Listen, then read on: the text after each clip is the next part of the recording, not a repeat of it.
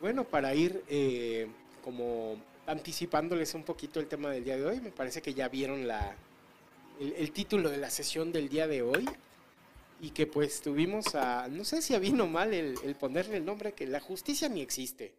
¿Ustedes creen que sí existe? ¿Qué consideran que es justo o qué consideran que es la justicia? ¿Es un invento? ¿Es algo que la humanidad ha hecho de manera adecuada desde los albores de su, de su existencia, la conformación de las sociedades? ¿Ustedes qué opinan de todo este tema de la justicia? Que finalmente es un tema que pretende cerrar una como tetralogía eh, que empezó con, algunos de los temas que hemos expuesto anteriormente. Eh, antes de este hablamos de la, conciencia. Eh, y bueno, en ese tema pues analizábamos un poquito el tema de, qué es la conciencia, eh, cómo es que nos regula, si es algo que se dé de manera natural, qué es, cómo lo conceptualizamos. Eh, un tema anterior eh, se refirió a lo que es la culpa, que también es una, pues ahora sí que es un, sentimiento, es una sensación que también nos guía y, de alguna manera funciona como, como una brújula moral. Y eh, el primer tema como de esta tetralogía se, se le denominó la historia del castigo, que fue como sin querer se fueron armando como estos temas que, aunque no son secuenciales, finalmente creo que abonan a esta como tetralogía de la, de la conducta y la autorregulación, autorregulación humana. Más o menos así le podríamos como poner, ¿no? En general como este, a este ciclo de sesiones, mi carnal. ¿O cómo se te ocurra que les podríamos mencionar? Pues sí, son, son, espero que me escuchen bien. Yo estaba escuchando medio cortadito, pero ya, ya parece que ya se regularizó la, conexión en mi caso. Eh, pues sí, son, son temas con, eh, como se dirían, eh, encadenados uno al otro, ¿no? No son, podrían ir en reversa, ¿no? Podríamos haber empezado con la justicia y después el castigo y al final la, culpa y no sé, ¿no? Todo, todo ese rollo y, al final la conciencia. Pero, pero sí son, son situaciones que viven dentro de uno, que son conceptos que, que pues la humanidad fue generando para sí misma, para autorregularse y para regular, y también lo hemos expuesto aquí también como una herramienta de dominio en algunos casos, ¿no? De dominio ideológico, dominio cultural, dominio pues, incluso pues de, las cuestiones eh, espirituales o religiosas. En fin, creo que son temas que, que han tenido su, su, secuencia y bueno, qué padre que, que, que, ya, ya le dimos como que redondeando estas, estas cuatro semanas y pues bueno, ya saben que también exponemos por acá nuestro, nuestro top o la parte, o la parte campechana, como dice mi carnal Paquín, donde pues ejemplificamos, ¿no? Con cosas de la cultura popular, sobre todo, pues los, el cine, pues eh, otras manifestaciones, la televisión o la literatura que, que tiene que verse. Entonces, eh, ahí, vamos a tener este, nuestra buena parte y creo que nos vamos a divertir y le trataremos de dar celeridad a mi cartán, ya que está toda la compartición. Así es, mi carnal. Y pues bueno, antes de, entrar de lleno, eh, preguntarte si, si por ahí dejaron algún, algún mensaje o comentario de la sesión pasada. Este, Fíjate. Ajá. Fíjate que ahora, ahora nuestro buen amigo, el doctor Carlos Romero Aparicio, mi amigo Charlie, creo que ahora anduvo muy, muy este, ocupado. Él generalmente nos deja la, misma mañana de, los jueves, nos deja su comentario, pero pues esta vez quizás la chamba se lo, no se lo permitió, pero bueno, estamos al pendiente porque él normalmente eh, nos escucha y nos deja. Esta vez no tuvimos alguno así de esos rezagados o de los que nos hacen llegar a través de la pues de la eh, misma, de las mismas eh, transmisiones que se ven en repetición o en podcast, pues de momento no, no he podido. Pero ahí, veo que por ahí hay saludos ya, incluso de otros amigos, ¿no? Sí, mi carnal. De hecho, en, lo que te saliste, ya por, ahí saludé a todos. Este, reconozcamos, ah, eh, está con nosotros este Luis Martínez, ya lo saludamos también, a mi tío Olguita, a mi tía Lolita y a mi tío Toño, que ya están ya están presentes eh, en, en, Ah, qué bueno. Este, les comentaba que por ahí tenías algún problemilla, pero pues ya en eso fue cuando te reincorporaste a la transmisión, mi carnal. Ya estamos aquí listos, mi carnal. Entonces vamos a ver si existe o no la justicia o, a, qué, a qué se le puede llamar el concepto de justicia, que también puede ser muy, muy subjetivo, pero eh, pues juntos podemos llegar a interesantes reflexiones. Entonces, pues bueno, primero, primero lo primero, carnal. Muy bien. entrada institucional. La entrada institucional y regresamos con ustedes con un pequeño preámbulo y después vamos al pequeño videoensayo de Mía. Entonces vamos con la entrada institucional antes que otra cosa. Denme un segundito y procedemos con ella. Adelante, Mía.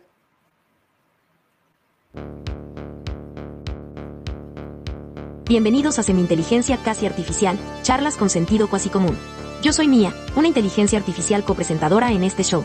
Con nosotros también están Manuel Aguilar y Francisco Hernández, quienes me consultan temas de historia, sociedad, cultura y entretenimiento, para posteriormente darme voz por medio de una aplicación y compartirles mis respuestas. Después, junto con ustedes, Manolo y Paco reflexionan y discuten los temas expuestos. Semi-Inteligencia Casi Artificial es un programa en vivo transmitido por YouTube y Facebook, así como también editado para las principales plataformas de podcast. Quédate porque estamos por comenzar. Esperamos que te diviertas tanto como nosotros. Adelante Manolo y Paco. Muy bien, pues muchas gracias, Mía. ya pues la entrada institucional, mi canal, y pues, ¿tú qué opinas? ¿La justicia ni existe o si existe o es algo que nomás inventamos a conveniencia? ¿Cuál es tu perspectiva de este tema tan, pues, que, está tan en boga o que tan es parte de nuestra sociedad, gobierno, cultura, pero que mucho se dice, pero poco se aplica, me parece. ¿Tú qué opinas, mi carnal, de este concepto tan, tan, tan, tan complejo y escabroso? Sí, exactamente, es complejo y escabroso, pero yo creo que la justicia tiene tantos vertientes, tantas vertientes como la vida misma. Es decir, hay veces donde sí se aplica, donde quizás las leyes de los hombres o las leyes naturales, de repente uno siente una cierta satisfacción ante lo que sucede. Eh, obviamente vamos a escuchar el ensayo de, Mía con los conceptos eh, tradicionales o también cómo, ha, ha evolucionado la, definición de la, de la justicia. Pero igual, como en la viña del Señor, hay de todo, mi carnal, porque hay veces que, híjole, hacemos nuestros nuestros entripados porque se cometen las famosas injusticias. De algún modo, ya en el, en el, en el capítulo de hace tres semanas, aquel de la, de la, del castigo, ¿no? Hicimos una reflexión sobre castigos injustos. Ahora lo vamos a, tomar, ¿no? del otro lado, del otro lado de la moneda, de la otra cara de la moneda, para decirlo mejor, y ya veremos cómo hay ocasiones en que uno sí siente esa satisfacción y bueno, ya te podría, después de lo que viene de mía, ya te podría decir un concepto que se ha acuñado, eh, pues no, no, no sabría a quién atribuirlo, pero, pero sí me ha gustado cómo se ha venido desarrollando eh, a últimas fechas. Entonces, no sé tú qué opines, eh, si también crees que exista la justicia o no. Fíjate que depende mucho.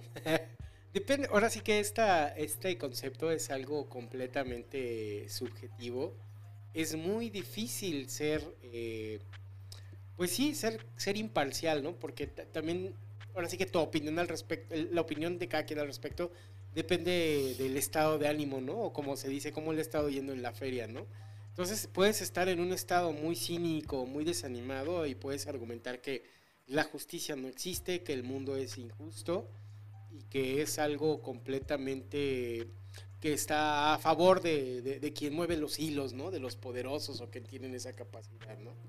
Pero pudieras estar en un estado de ánimo, pues, como más positivo, más, más animoso y, pudieras tener esta perspectiva, ¿no? Que, que, hasta esperanzadora, ¿no? En donde dices que la justicia siempre llega, las cosas caen por su propio, por su propio pie, ¿no? Y, eh, o, por su propio peso, perdón, y que finalmente el karma te va a cansar y se va a hacer justicia, ¿no? Entonces, sí existen como estas dos este, perspectivas, ¿no? Una que puede ser como muy pesimista, ¿no?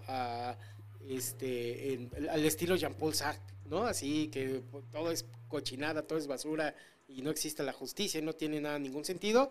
Y hay otra perspectiva en donde lo puedes ver como algo eh, natural, ¿no? Que, que la misma vida, naturaleza, el karma, por llamarle de alguna manera, va, va, va, a ir resolviendo, ¿no? Entonces sí, este, somos pues seres de contrastes, eh, muy pocas veces objetivos, que puede cambiar nuestra perspectiva dependiendo justo del estado de ánimo o las circunstancias.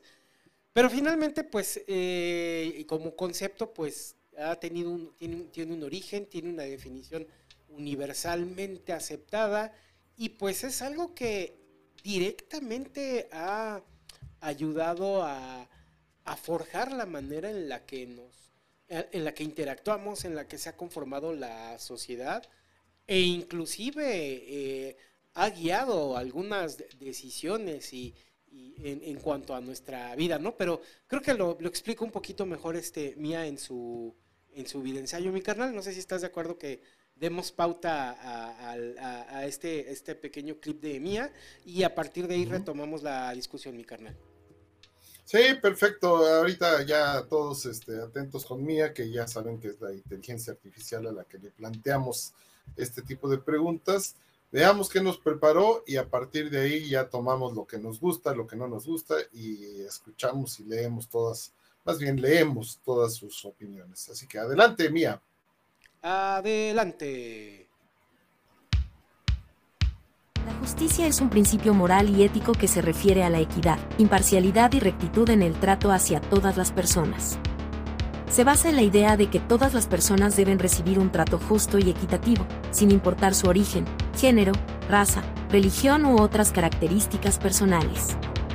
La justicia implica el cumplimiento de las leyes y normas establecidas en una sociedad, así como el respeto a los derechos fundamentales de cada individuo busca asegurar que las personas reciban las consecuencias adecuadas por sus acciones y que se reparen las injusticias. El Código de Hammurabi fue uno de los primeros códigos legales conocidos. Establecía una serie de leyes y sanciones específicas para diferentes delitos. La justicia se basaba en la idea de ojo por ojo, diente por diente. En el Imperio Romano, el derecho evolucionó hacia una mayor codificación y desarrollo de principios legales se hizo hincapié en la igualdad ante la ley y en la administración imparcial de la justicia. El derecho romano sentó las bases para muchos sistemas legales posteriores y estableció la noción de un sistema jurídico independiente y aplicable a todos los ciudadanos. Varios estudios han demostrado que primates como chimpancés y capuchinos muestran una sensibilidad a la justicia. Estos animales son capaces de percibir la inequidad y reaccionar de manera negativa cuando se les trata de manera desigual. Por ejemplo, en experimentos donde dos primates realizan una tarea y reciben una recompensa, si a uno se le da una recompensa de menor valor o se le niega la recompensa por completo, puede responder con comportamientos de frustración o rechazo. La justicia es un valor central en la construcción de sociedades y en la regulación de las interacciones humanas. Se espera que las personas sean tratadas de manera justa y equitativa, y la violación de este principio puede generar sentimientos de indignación, ira o frustración.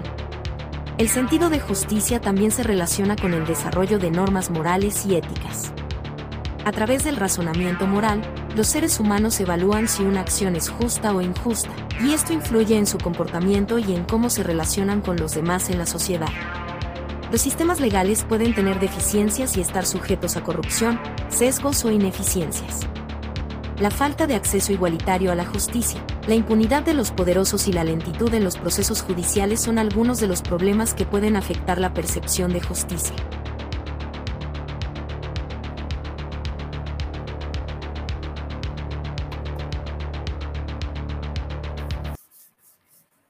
Muy bien, mi carnal. Pues ahí estuvo el, el videoensayo de Mía. Y este. Bueno, ahora te cedo la palabra, mi carnal.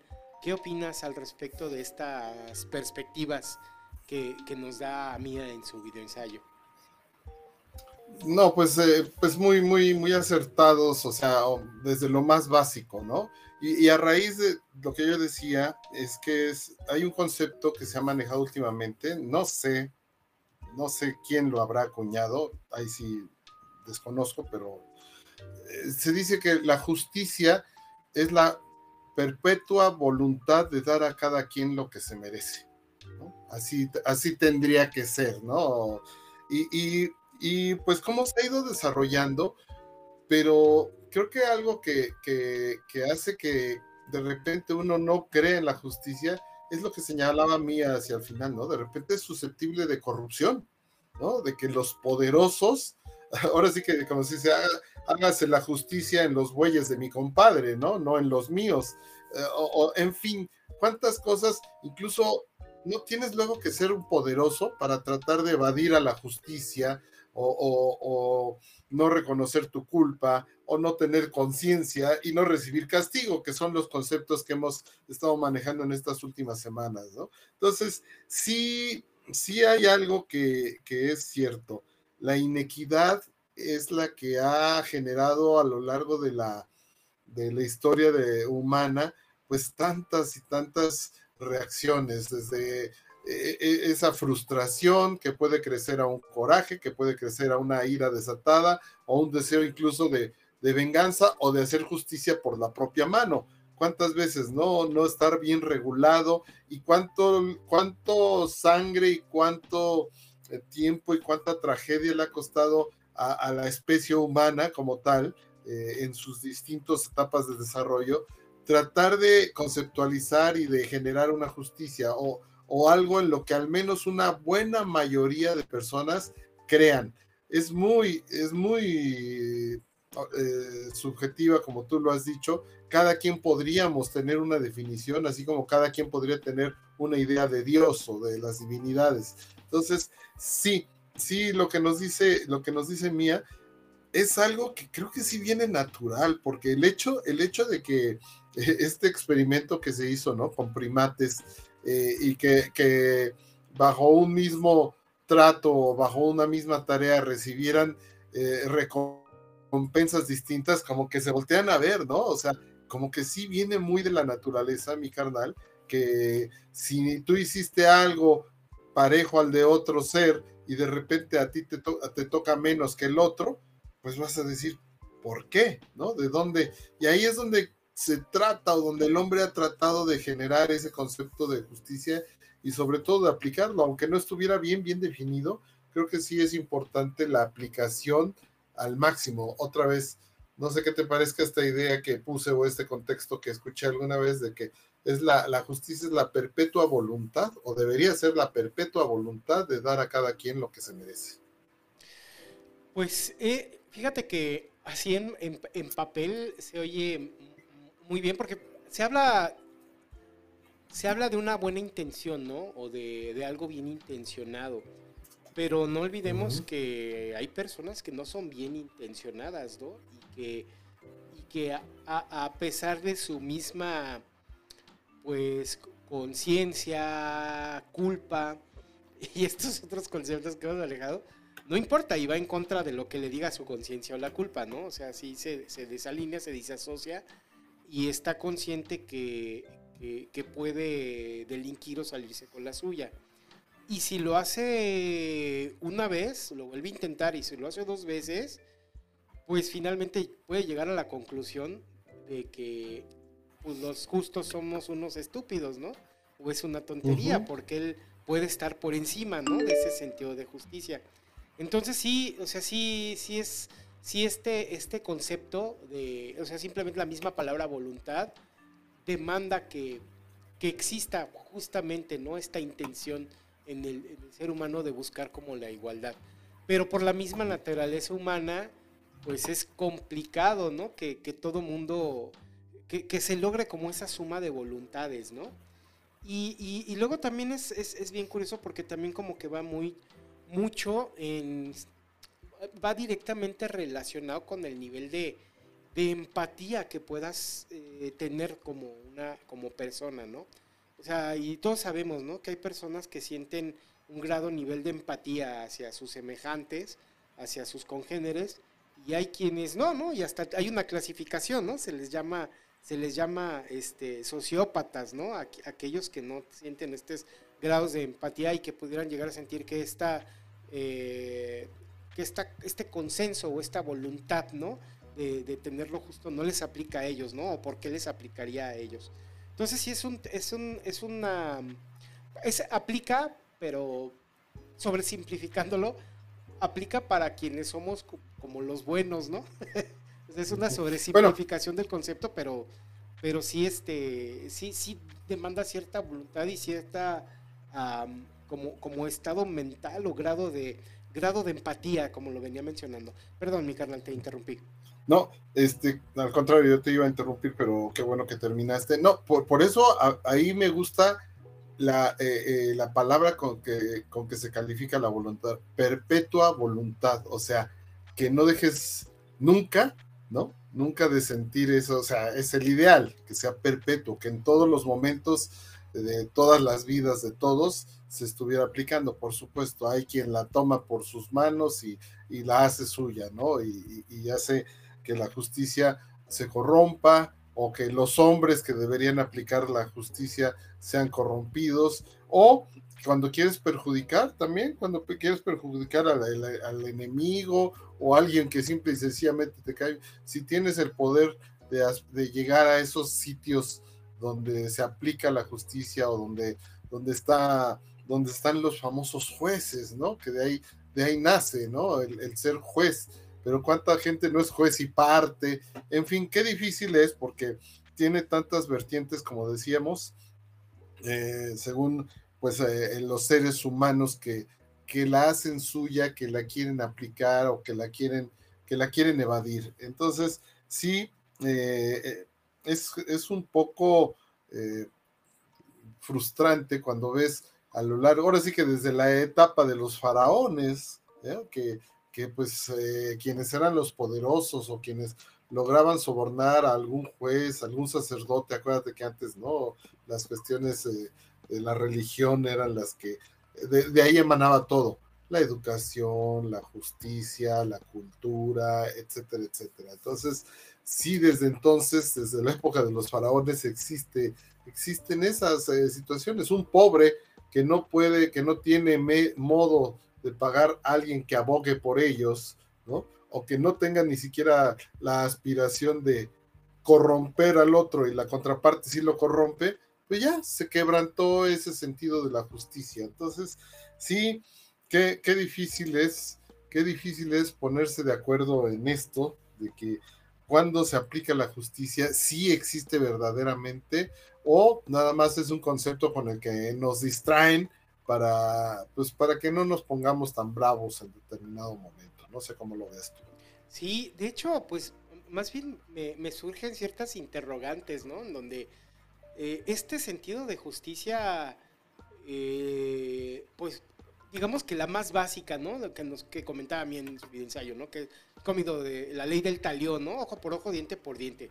Pues es como el sentido más primitivo, pero pues eso es correcto o es un estado muy salvaje, o finalmente sería, es el deber ser, porque, a, digamos, a 5.000 años después, pues todas las leyes, todas las legislaciones, no me atrevería a decir en una cultura en específica en donde haya este, triunfado esta, e, e, el, el generar como estas leyes para dar este sentido de equidad. Finalmente todas estas leyes o estas legislaciones o estos tipos de gobierno que se han instaurado a lo largo de la, de la existencia del ser humano, siempre han estado a modo de los poderes fácticos, ¿no? Del que suelta más pachocha, ¿no?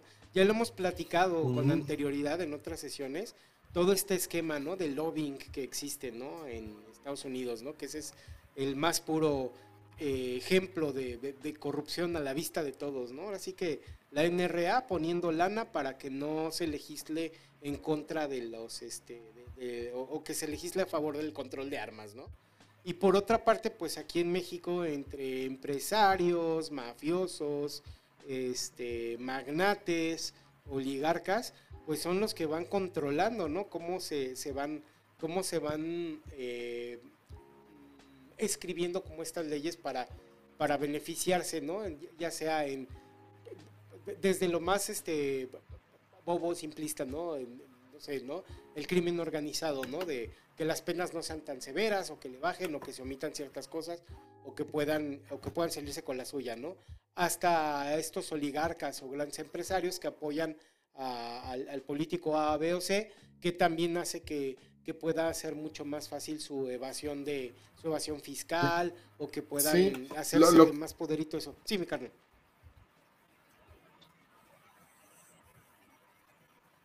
No, lo que, lo que todo esto que estás diciendo es lo que se llama la, la justicia discrecional, ¿no? O sea, pues con fulano si la aplico, a fulano le doy chance de que se asalte ciertas reglas o ciertas normas o ciertas leyes, y eso pues ha sido un mal aquí y en China, como, como se dice. Desgraciadamente, sí, como, como como se dice tanto en, muchos casos, bueno, pues la justicia solo es para los ricos, para los que tienen modo de, o evadirla o hacerla cumplir. Entonces, ahí, ahí está. Y sí, sí causa desazón, sobre todo cuando lo ves desde etapas muy tempranas, ¿no? Incluso pues en el hogar, cuántos hogares, ¿no? No, no tratan parejo a, los, a los hijos, ¿no? Eh, el hijo más consentido, o, el machismo, ¿no? O como eh, los hombres tenemos ciertas prerrogativas que las hermanas no tienen, y eso pues es muy triste, eso sí da, coraje.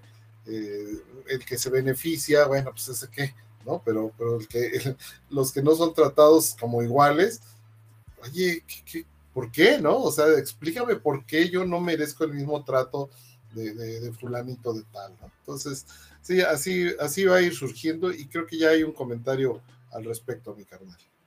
Sí, es un comentario de mi tío Toño que nos dice, mi punto de vista es que la justicia existe. Si bien hay hechos o circunstancias injustas, no determina la inexistencia del valor que representa la equidad o la inclinación de la balanza acorde a los valores que la sociedad ha determinado. Si bien algunas personas hablan de que la vida no es justa, es posiblemente por el hecho de que algunas oportunidades no las logran alcanzar, sea por la falta de perspectiva y o educación, que puede ser un factor que tenga como desenlace un sentimiento de, a ver, déjame voy aquí a... De injusticia. De, quizás. No sé si tú lo tienes completo porque aquí me lo cortó. No. Ah, sí, a ver. Ah, sí, aquí lo termino yo de leer. Sí, mi carnal. Eh, un sentimiento de injusticia. Por supuesto, si la cultura de un país está inmersa en la corrupción, se convierte en una verdadera pesadilla pertenecer a esa sociedad y habría que analizar qué tanto ha influido la indiferencia. Eh, pues gran comentario. Sí, sí. Muy ilustrativo. Sí, eh, tiene que ver, como, como comentaba, creo que aboga mucho a la empatía, eh, que, pero esta empatía va relacionada también al conocimiento o a la educación o al acceso a la información que tenga la gente, ¿no? Porque igual y e, esa empatía no puede surgir de la nada, ¿no? Tienes que estar como informado, ¿no? Es como, por ejemplo, las atrocidades, ¿no? Que hablábamos, ¿no? De los regímenes eh, fascistas. Eh, mucha de, la, las, del, pueblo eh, alemán ni siquiera estaba enterado, ¿no? De esas atrocidades o no, no estaba completamente enterado. Entonces, si una sociedad bien informada, pues puede ser una sociedad empática y pues sí, buscar como, como este sentido de equidad. Pero aún así, otra cosa que reflexionaba mi carnal es que también existe, y puede escucharse medio facho de mi parte, pero también reflexionaba que el incapaz siempre vivirá en un mundo injusto, ¿no? Porque también existe esta otra arista de la naturaleza humana, ya lo hablábamos en otra sesión, ¿no? De este famoso síndrome de Dunning-Kruger, ¿no? Donde no eres capaz de darte cuenta de qué tan mm, tal falto como de capacidades eres. O sea, el incapaz no es capaz de darse cuenta de su propia incapacidad. Entonces, el incapaz va a estar inmerso en una pues sí, en un mundo en donde todo mundo en un mundo en donde ve que existen personas que sobresalen más, ya sea porque tienen mejores habilidades o porque han tenido, se han sabido mover mejor, se han sabido vender mejor, han sabido engañar mejor, ¿no? Pero bueno, aquí estamos hablando de una, teóricamente, de una persona que es naturalmente incapaz de, de, sobresalir en, digamos que en su en su profesión o en, lo que hace. Entonces, es, siendo incapaz, muy probablemente pues nunca logre como ser sobresaliente, pero va a ver que personas a su alrededor sí tienen como estos beneficios de ser sobresalientes, ¿no? Y hablemos teóricamente de, en un sentido positivo, ¿no? No de, no de que, porque hay mucha gente que hace trampa y sale con la suya, ¿no? hablemos de, que, de, que, a su alrededor hay alguien como más capaz, que o se esforzó más o, este o, dio el plus, ¿no? Como le dicen ahorita, que ya, ya está medio mal visto, ¿no? El dar el plus y eso, porque ya también estamos en una sociedad que eh, donde estamos inmersos a la autoexplotación y todo es nuestra culpa. Pero bueno, es un mundo hipotético en donde todavía no estamos en ese punto y sí en realidad hay, hay un mérito ¿no? en quien está alrededor y sobresale, pero es incapaz, no va a ser capaz de, de ser consciente de su propia incapacidad y para él va a vivir o va a estar en un mundo injusto. Entonces va a ser prácticamente imposible, ¿no? ¿no? De dar esta justicia. Ahora, ¿cómo logras detectar que esta persona es incapaz, porque a lo mejor no es incapaz como por, por huevón o por flojo, simplemente su límite de... Ahora sí que sus su tope. su tope hasta ahí dio, ¿no? ¿Cómo haces para hacerlo sentir que sigue viviendo en una sociedad justa y que a pesar de esas incapacidades se le sigue impulsando para que progrese y no sienta como este rezago ni que lo ni que se va quedando atrás, ¿no? Es, es bastante complicado, ¿no, mi carnal? O sea, estoy, hablando desde una perspectiva más más como más, más, puede sonar medio facha, pero no no estoy hablando de que el pobre es pobre porque quiere y ese tipo de cosas, ¿no? Que también me parecen aberrantes. Estoy hablando que por naturaleza habemos quienes llegamos a un tope, un límite y de ahí ya no es capaz de que lo superemos porque nuestra misma naturaleza, nuestra forma, ni echándole ganas, o sea, hasta ahí llegaste, ¿no? Es como si a mí se me ocurriera, ¿no? Que quiero ser el próximo gran cantante, ¿no? El gran Pavarotti, y me voy a frustrar porque no llego a ser Pavarotti, no, pues es que no llegaste a ser Pavarotti, no llegaste, no tienes ni las capacidades ni la habilidad de hacer eso. Entonces, este, sí estamos condenados a vivir en un, o percibir un mundo injusto, mi carnal. ¿O qué opinas tú de eso? Sí, es, un poco, ahora haciéndole todavía más simplista, ¿no? El, el, amargado, ¿no? El que está peleado con la vida, siempre va a creer que todo está en su contra, ¿no? Que, el mundo es injusto y por qué a fulanito sí le tocó y a mí no, por qué este gana más que yo, por qué este tiene mejor eh, carro que yo, por qué tiene una esposa más linda que la mía siempre va a ser con, el, el, color del cristal con que se mire. Entonces, sí, sí, hay, hay, un, hay un, un, desfase, vamos a decir, tan grande en la formación, en la formación, pero ya no solamente es de, la formación escolar o, profesional, sino en la formación de los valores, ¿no? De tu, de tu medio sociocultural. Hay un desfase tremendo entre tantísimas eh, seres humanos que somos, dentro de una misma sociedad e incluso dentro de una misma familia, perdón, que tenemos perspectivas diferentes, pero si por alguna razón, ¿no? Eh, algo, algo nos frustró, pero no, no fuimos más allá de la frustración, no conseguimos ese análisis o esa reflexión que todos necesitamos para ver todas las circunstancias externas e internas por las cuales fracasaron y simple y sencillamente cuánta gente existe la cultura de que, ah, pues es que nos persigue la mala, fue, la mala suerte, ¿no? Somos, no, no, pues es que somos este, los, los, los hijos de la, de la eterna conquista, ¿no? Hablando, por ejemplo, del pueblo mexicano, que se ha creado ese síndrome, ¿no? De que, de que todo el mal de México proviene del extranjero. Y desde ahí dicen, no es justo, cabrón. O sea, no, no entonces, sí, sí es muy parecido a esto que tú, que tú dices. No tenemos las capacidades o los elementos o las mismas oportunidades, ¿no? Para, para ser consciente de esos elementos que nos podrían ayudar a no sentir que la vida nos está pateando las espinillas, por no decir más feo. Entonces, sí, creo que, creo que el concepto de, justicia se tiene que basar en en valores que te tienes que venir desde tu muy temprana edad, ¿no? Valores, eh, pues igual, ¿no? La empatía, pues eh, otro, ¿no? Despojarte de, la envidia, o ser generoso, o ser bondadoso, o ser eh, agradecido, e, en fin, todo, todo ese tipo de, cositas, creo que son las que van formando, ¿no? Eh, aún, aunque, aunque no conozcas la palabra justicia como tal, pero son las que van formando ese, ese modo ideal de decir, ah, bueno, yo me porté bien, me fue bien, otra vez como el famoso tío Bulvaro, ¿no? Vamos a decir, el, que se porta bien, bien le va, el que se porta mal, mal le va. Si, si, si, si viéramos eso y se cumpliera cabalmente, como que el, el propio concepto de justicia saltaría, dirías, ah, de eso se trata.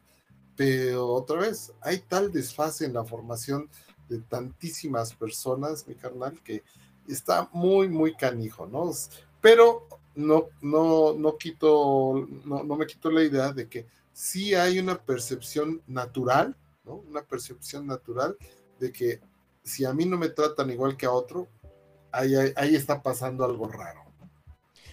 Sí, eh, eh, definitivamente, y eh, abonaba mucho a, sumando a lo que dices y retomando lo que estaba yo dándole tantas vueltas, digo, perdón si no fui como muy elocuente y claro desde un inicio, es que justamente qué tanto es una percepción nada más de que no me están tratando de manera este, igualitaria y que en, de manera justa, perdón, cuando en realidad pues es ahora sí que los, los éxitos o los beneficios que adquiero, ¿no? De la sociedad o mi trabajo, lo que sea, pues es fruto de mi propio esfuerzo y capacidades. O sea, sí es como, como bien complicado el que, el que puedas sentirte que se te está tratando de manera justa, de manera natural, ¿no? Y, eh, y, la otra pregunta que hacía, ¿no? Bueno, e, e, eso creo que es un impasse y es un, es un es una paradoja que creo que es como difícil sortearla, ¿no? Y el otro tema, eh, hablaba en el sentido más básico, ¿no? Hablando de, ya cosas más feas, ¿no? Del famoso ojo por ojo, ¿no? Que fue esta primera implementación de justicia muy básica y que por ahora la tenemos ya como algo salvaje, pero pues es como la premisa básica, ¿no? O sea, finalmente si en, en una situación hipotética de algo muy, muy grave, donde tu instinto natural es justamente, ¿no? Si me saco un ojo, pues le saco un ojo, ¿no? Si me mató a un hijo, pues voy y le mato a un hijo.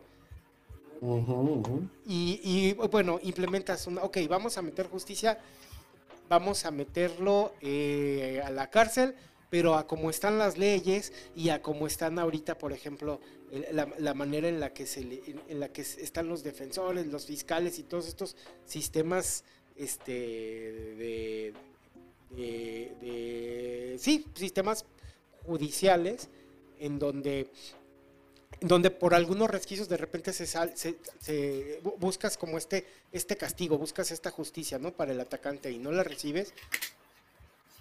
Por, por ley o es algo establecido por consenso, pues no deberías, ya, ya cumplió y dio una lana y salió, pero para ti no se hizo justicia. Entonces, ¿en qué momento existe la verdadera justicia, mi carnal? ¿Cómo podemos alcanzar ese, ese nivel? O sea, también necesitaríamos abogar hacia pues una buena voluntad y hacia otros temas como el perdón y ese tipo de cosas en donde pues ya se involucra mucho la, la, forma en la, la formación que tuvo la persona, ¿no? O la misma forma en la que e, está concebida la sociedad, ¿no? Tenemos actual, en la actualidad sociedades en donde se ve justo a un ratero mocharle la mano, ¿no? En donde nosotros en este lado del orbe lo vemos como una barbarie, ¿no? Como un salvajada. Pero para ellos es completamente justo. ¿Y sabes qué es lo peor? Y también se escucha, bien facho de mi parte, mi carnal. Funciona. O sea, esos sistemas, esos sistemas brutales y salvajes funcionan. Entonces, eh, ¿de qué manera puedes como balancear esta esta parte como de, aplicar castigos o, estas, estas este, sociedades en donde hay justicia como brutal y expedita así, con, contra otro lado en donde somos muy avanzados, pero no se castiga a los malosos y los malosos siguen delinquiendo y saben que pueden continuar con su ciclo de, de violencia y de crimen sin que tengan ninguna consecuencia. ¿Crees que sea válido volver hacia estos sistemas con castigos extremos y ejemplares? yo creo que el castigo sí debe de ser, de, ser no únicamente justicia hacia el hacia el hacia el digamos que hacia el supuesto eh, criminal no hacia el que hizo la falta no sino que también debería ser como ejemplar no porque en realidad bien sabido y bien comprobado está que como especie no sabemos autorregularnos mi carnal siempre, siempre vamos un poquito más allá, un poquito más allá y hasta donde tope y donde nos alcance. Entonces, qué, qué complicadas estas cosas, mi carnal. La verdad, no me alcanza la cabeza como para poder idear o proponer un sistema en donde podamos encontrar esta, esta justicia para todos, ¿no? Este verdadero, este consenso general, mi carnal. O no sé cómo, ¿qué, qué opinas tú? Bueno, como, como principio y valor moral, ¿no? De, la justicia, el trato equitativo y todo ese rollo que todos deberíamos, que todos deberíamos tener. A, lo que voy, ¿no? Hay, hay, hay, muchas vertientes. Esta, esta que tú dices, ¿no? De esas sociedades que son rígidas, estrictas, ¿no? Donde le mochan las manos a los rateros, ¿no? En el antiguo Egipto, por ejemplo, a los profanadores de las tumbas, ¿no? De, las pirámides y todo eso, les mochaban la nariz para que, para que todo mundo viera, o sea, porque andaba en la calle, ese, ese güey fue ratero, o sea, no, no, no solamente, eh, o, te acuerdas eso, la, letra escarlata, ¿no? ¿Te acuerdas? Para la mujer infiel tenía que andar, las adúlteras tenían que andar con la, así con esa vestimenta que denotaba que habían sido pecadoras, etcétera. Pero, pero fíjate que también eh, e, es muy singular todo lo, todos los procedimientos judiciales, como decía Mía, desde la época, cuando se empezaron ya a, volver complicados, desde la época del Imperio Romano, y leyes y derivaciones de las leyes y análisis de las leyes. Entonces, ese tramo burocrático que parece también creado, muchos dicen que es creado a propósito, para que la gente eh, común y corriente, la, gente de a pie, como cualquiera de nosotros, este, al ver la complicación, ¿no? Diga, no, ni madre, o sea, ¿para qué, ¿para qué me meto a demandar a una empresa o a un fulano que me chocó mi coche o a un güey que me robó, o, en fin, ¿no? Y, y todos esos recovecos legales tan, tan absurdos, ¿no? Por ejemplo, eh, el famosísimo caso de, de Florent Cassés, la, francesa, que era, pues, de algún modo era cómplice de unos bandas de secuestradores, por Dios, ¿no? O sea, y, por, un, por un mal procedimiento de, la Fiscalía eh, General de Justicia de la República, por un mal procedimiento que descubrieron, pues encontraron el modo de que no le hicieron el justo, el proceso, el debido proceso, y mi madre, entonces aquí dice que, pues si no hay debido proceso, sale, y la mujer se fue, ¿no? Digo, yo, yo por un lado digo, bueno, se lo merece nuestra estúpida aplicación de la ley y nuestros estúpidos fiscales y los estúpidos que, que dirigen eso, pero por otro lado, aprovechó para burlarse, entonces, ¿en qué momento le cayó justicia a ella? Para ella, la justicia fue que, como no me hicieron el proceso legal, pues ya salí libre. Sí, pero, pero ¿y tu, y tu conexión con los mafiosos qué? No, o sea, esa ya se fue impune. Esa ya, o sea, por un lado recibió justicia, pero por otro lado se burló de la ley y de la sociedad mexicana, vamos a decir de algún modo, y fue apoyada incluso por el gobierno francés y se hizo un escándalo a niveles eh, increíbles, ¿no? Esa es una. Hay, otro caso, y lo voy a ejemplificar pues con algo que yo conozco un poquito más, que son los deportes.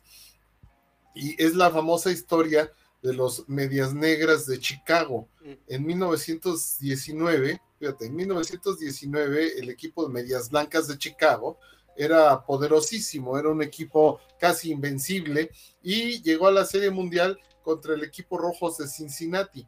Sin embargo, era tan favorito el equipo de, Chicago, Medias Blancas, y pagaba tan mal, fíjate, ¿cómo hay vertientes?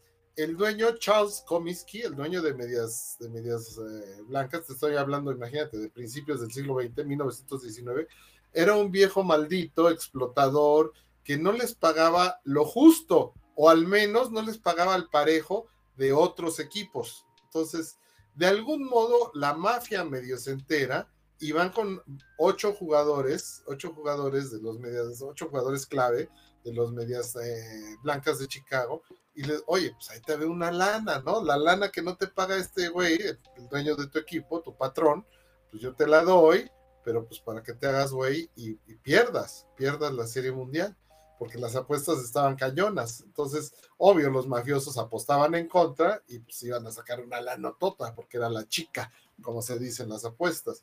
Bueno, la, la, historia cuenta que fueron ocho peloteros y uno de ellos, muy destacado, el famoso Joe Jackson, Joe el descalzo Jackson. Se le decía el descalzo porque cuando era muy joven, era tan pobre, que ni siquiera tenía para comprarse zapatos o spikes para jugar, entonces jugaba descalzo. Entonces le quedó el apodo, ¿no? Ya no es que jugara descalzo en las grandes ligas, no, no, no. Venía, el apodo venía desde que era chavo. El descalzo Jackson se cuenta o después dijo, años después, es que yo les dije que no. Yo les dije que no a estos cuates y este, ¿y por qué me castigan? Y que si yo no recibí la lana, e incluso los números, los números de la Serie Mundial, sus estadísticas, fue el mejor bateador, o sea, se entregó, o sea, él no se hizo güey para que su equipo perdiera. Jugó muy bien, jugó a su nivel normal, pero fue castigado ejemplarmente. ¿Cuál fue el castigo para estos ocho después de un año, dos años de investigaciones y testimonios y de que se supo toda la verdad? Fue, quedaron expulsados de por vida del béisbol o del béisbol organizado. Y ello implicó que en el caso de, de Joe Jackson quedara prohibido su acceso al Salón de la Fama, porque él era buenísimo, buenísimo, uno de los mejores peloteros que ha habido, pero quedó embarrado en ese, en ese caso de los Medias Negras de Chicago. Entonces, ya cuando salieron los testimonios años después, oigan, pues ya, ya hay varios que lo exoneran, él mismo dice, mira sus números. Sí, mano, pero fíjate, ahí es donde digo, el castigo es ejemplar, y qué bueno que sea ejemplar para que no se repita. Sí, pero usted, bueno, Joe Jackson, si sabía que se habían vendido, ¿por qué no los delató? Entonces ahí aplica aquello, ¿no? De que tanto peca el que mata a la vaca como el que le agarra la pata. Entonces digo, suena gacho, pero pues el tipo estuvo embarrado. O sea, ni modo. O sea, muchos dicen, ya deberían perdonarlo, ya que entre. Digo, imagínate, se murió ese señor como en 1950 o 51. Entonces, ya deberían. No, mano, que sea ejemplar. El otro ejemplo rápido del béisbol también, Pete Rose, el máximo, el, hombre que tiene el récord de más hits de todos los tiempos, ¿no? Que rompió un, el récord de Ty Cobb, otro legendario. Bueno, Pete Rose era ídolo de generaciones y generaciones, uno de los mejores beisbolistas que ha habido de los años 60 y todavía alcanzó a jugar en los años 80. Ya veterano, rompió el récord. Y siendo él manager, jugador de los Rojos de Cincinnati, su equipo con el que debutó, ¿no? lo cacharon en apuestas ilegales. O sea, él no debía, él, nadie puede apostar en el béisbol, o sea, los propios jugadores, ni en los deportes, ningún deporte, si te cachan, pues estás, hay conflicto de intereses y lo que quieras, ¿no? Porque a lo mejor te haces güey para perder o no sé, pero, pero lo cacharon y entonces lo expulsaron, lo suspendieron, igual que aquellos de los medias eh, negras, lo suspendieron y pues también tiene prohibido el acceso al Salón de la Fama. Y ya ha pedido perdón. Todavía dijo en su momento, bueno, sí aposté, pero nunca en contra de mi equipo. No, no, no tenías que apostar. O sea, no tenías que apostar, estaba prohibido y lo hiciste. Digo, a lo mejor la, la, la enfermedad, la ludopatía, ¿no? Que es esa, que es esa, pues, eh, que no puedes controlar tu, tu ímpetu de estar apostando y jugando. Perdón. Y entonces, mucha gente, ya te estoy hablando, eso ocurrió en 1989, cuando lo, cuando lo castigaron. Y ahora Pete Rose ya está cerca de los 80 años de edad y de todos modos, obvio, pues se le acabó su modus vivendi, pues ya ahora nada más vive de, y luego todavía le cayeron por impuestos, de que vivía de, de las firmas de autógrafos, pero no declaraba sus impuestos y todavía lo jodieron más. Finalmente Pete Rose no está en el Salón de la Fama. Y muchos dicen, oye, si fue tan gran pelotero. Y yo soy de los que digo, ¿sabes qué? Los castigos así tienen que ser ejemplares, refiriéndote, apoyando un poco lo que tú dices. A lo mejor nos suena barbárico eso de cortarle las manos a los rateros o la nariz o fusilarlos. Bueno, ya habríamos que ver cómo se ha desarrollado cada sociedad. pero es para que nadie lo vuelva a hacer.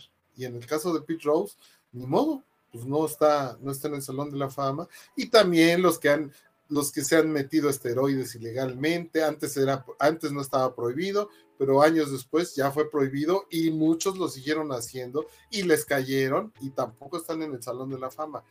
Esos, esos castigos o esa, ese modo de impartir justicia tiene que ser ejemplar, aunque lo pidan perdón y lo que sea y la segunda oportunidad, no sé, no sé, pero me parece que son ejemplos que no se tienen que repetir, por eso ahí están. Ahí, ahí es como para reforzar un poquito este punto, mi carnal, de cómo, de cómo hacer justicia, híjole, está canijo, pero de que sea ejemplar, sí tiene que ser ejemplar.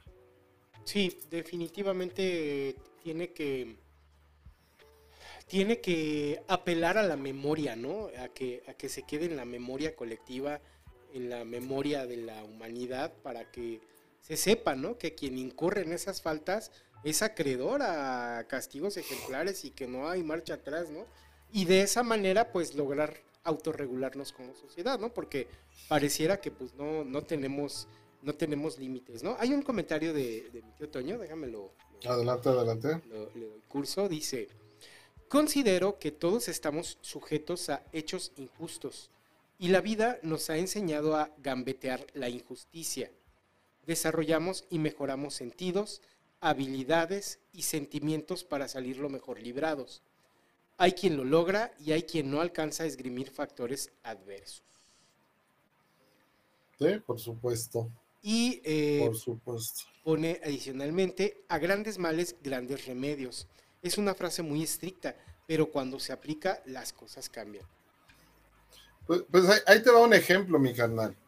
Aquí, este, hasta que no nos pusieron, ah, nos impusieron unas multas así cañonas ¿no? Por no usar el cinturón de seguridad, es que todo el mundo nos opusimos. O sea, te tiene que pegar donde te duele, ¿no? En este caso nos duele en el bolsillo, en el bolsillo es donde le duele a uno bien gacho, y dices, no, ni madre, cuando debería haber sido una cuestión de cultura, ¿no? O sea, por tu propia seguridad, etcétera, pero nadie, nadie lo asimilamos así, no, ni madres, o sea, ya, pero, ah, bueno, ya cuando nos empezaron a detener y a parar, oiga, ¿qué pasó? Y dices, oye, mendigo, mendiga policía, instrumento de, de, de, control.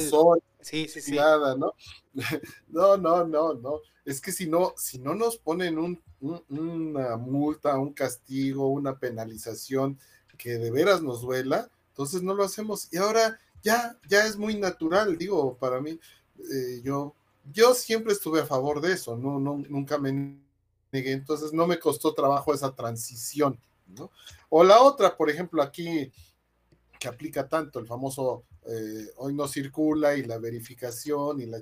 Igual, cuando te metieron la multota de que te pasaste del mes en que te tocaba la verificación o que no puedes, por ejemplo, quieres vender tu carro, pero si tienes esas multas, ¿no? Acumuladas de que no verificaste y no pagaste y tampoco pagaste los chingados este, intereses y todo eso, puta, pues entonces es cuando uno se apura y lleva el maldito coche y paga las malditas, las malditas multas, porque otra vez te tienen que poner ese, ese tipo de, de ejemplo.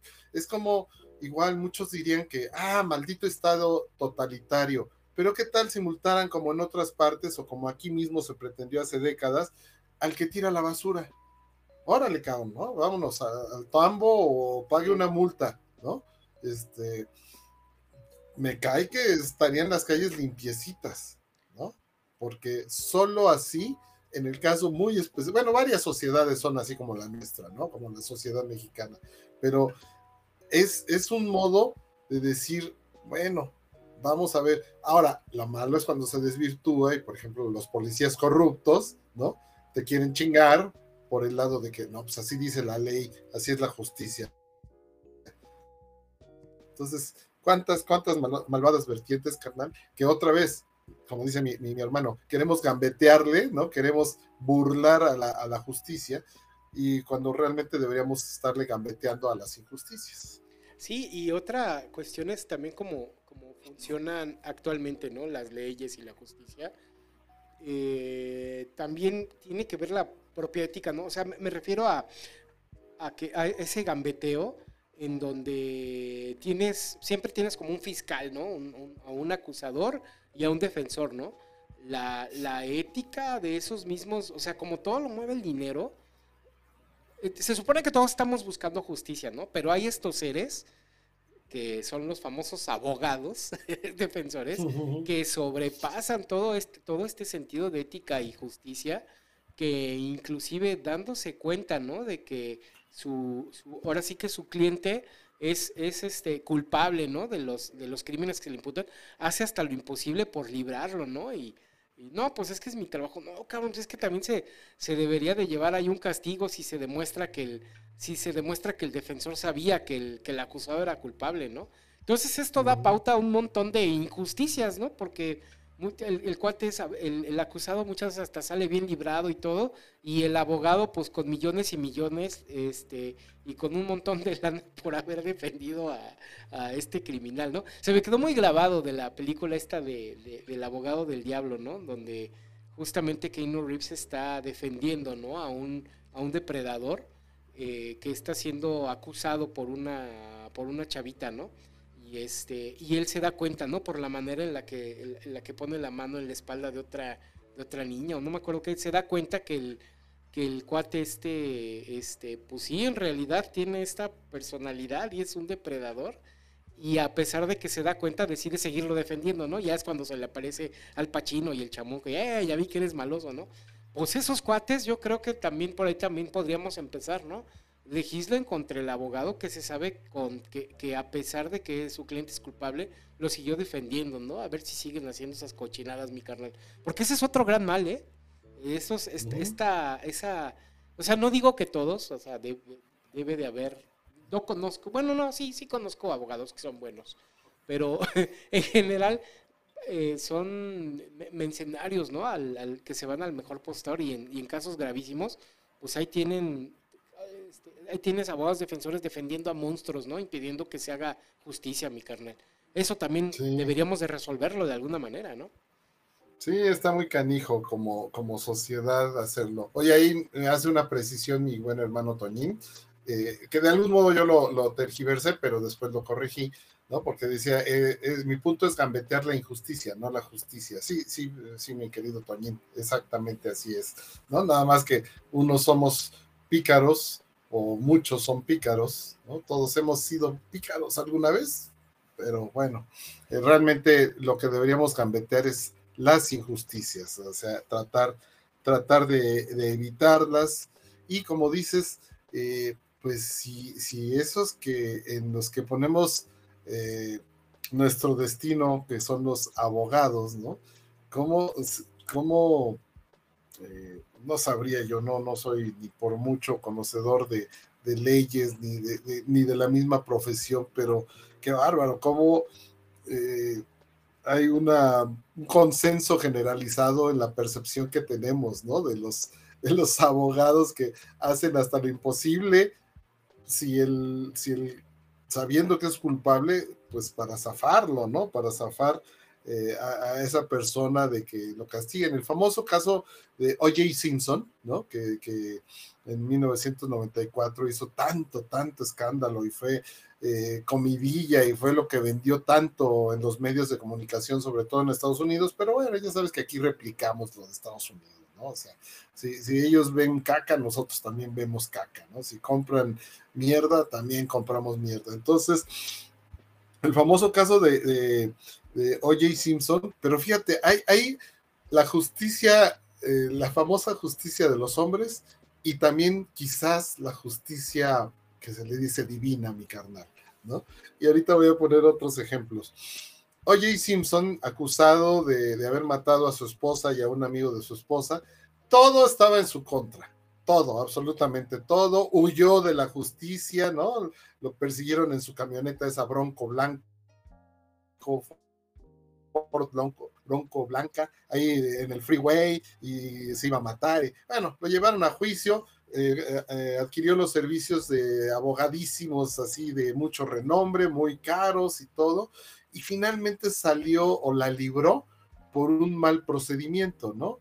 Porque a la hora de la hora eh, alguien al parecer manipuló la escena del crimen y cuando, cuando le quisieron poner los guantes que según él había usado para no dejar huellas, ¿no? En, los cuchillos, en las navajas que usó, no le entraban, no le quedaban, todo un ridiculazo y se salva, se salva de algún modo, sale libre, no es declarado no culpable.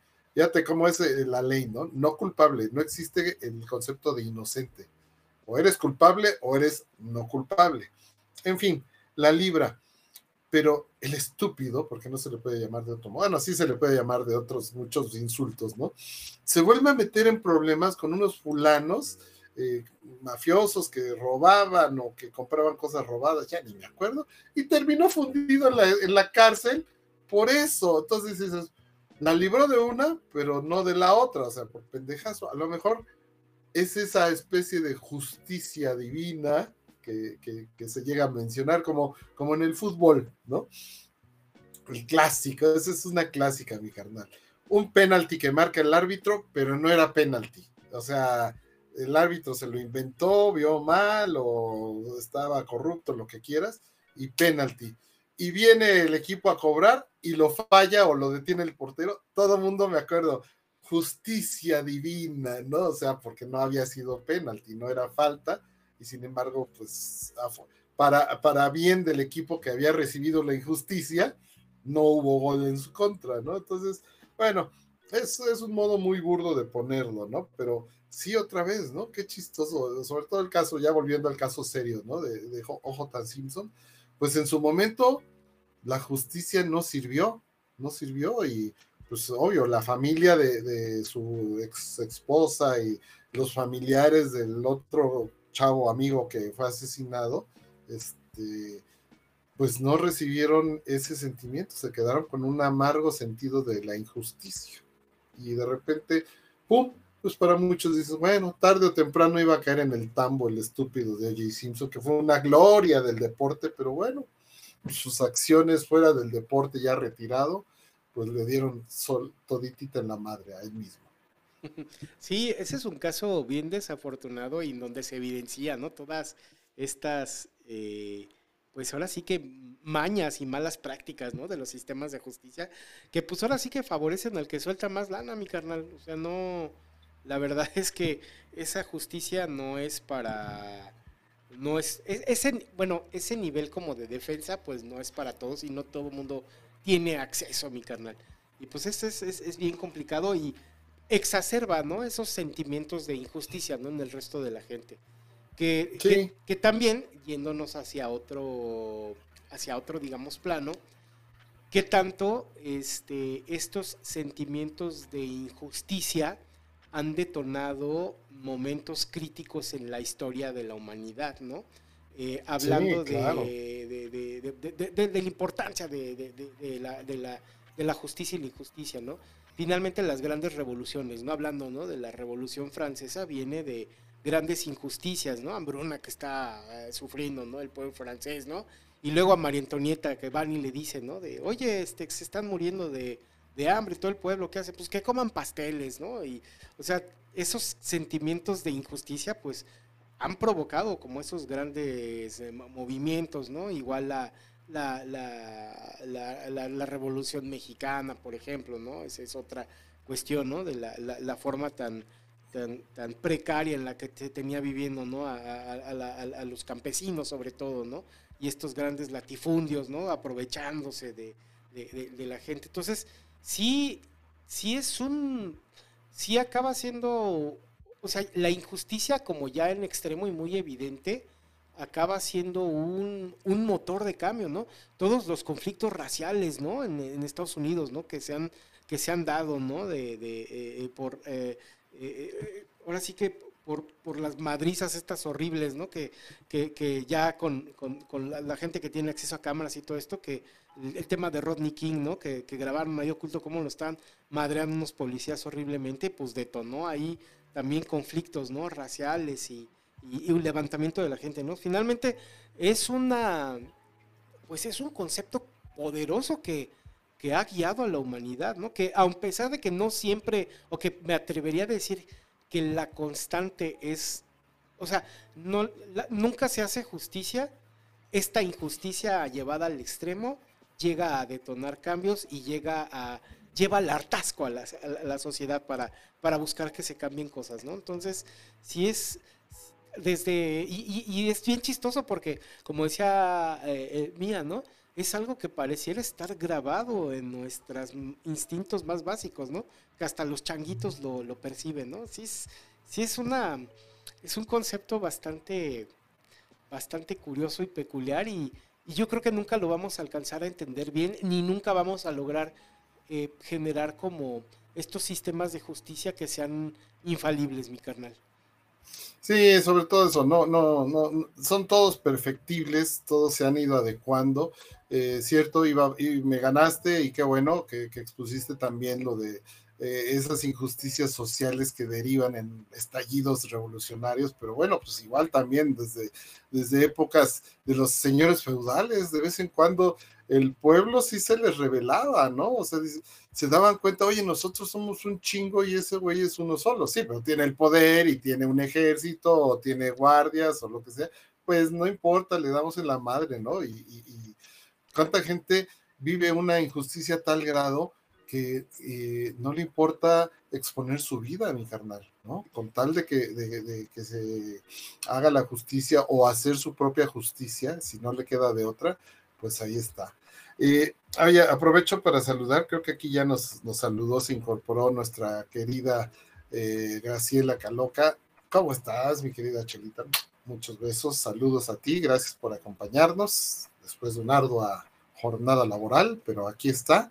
Y sí, pues compartiendo este tema de la, de la justicia, si existe o no, mi carnal. a lo mejor ya es, es momento de irnos acercando, ¿no? A la parte campechana, ya ya le dimos este buen repaso a muchas vertientes de, la justicia. Como dices, no, los sistemas siempre no, son infalibles. Por más que haya tantos consensos, de repente aparecen casos, ¿no? Donde dice, oye, aquí no, aquí no se le trató igual a fulano que a fulana, ¿no? a ver, ¿por qué? ¿No? ¿Qué intereses hay? O, o cuántas veces ni siquiera es por un interés, a veces es como decíamos discrecional, con que me caiga mal, ¿no? Un, maestro que le carga la mano a un alumno, ¿no?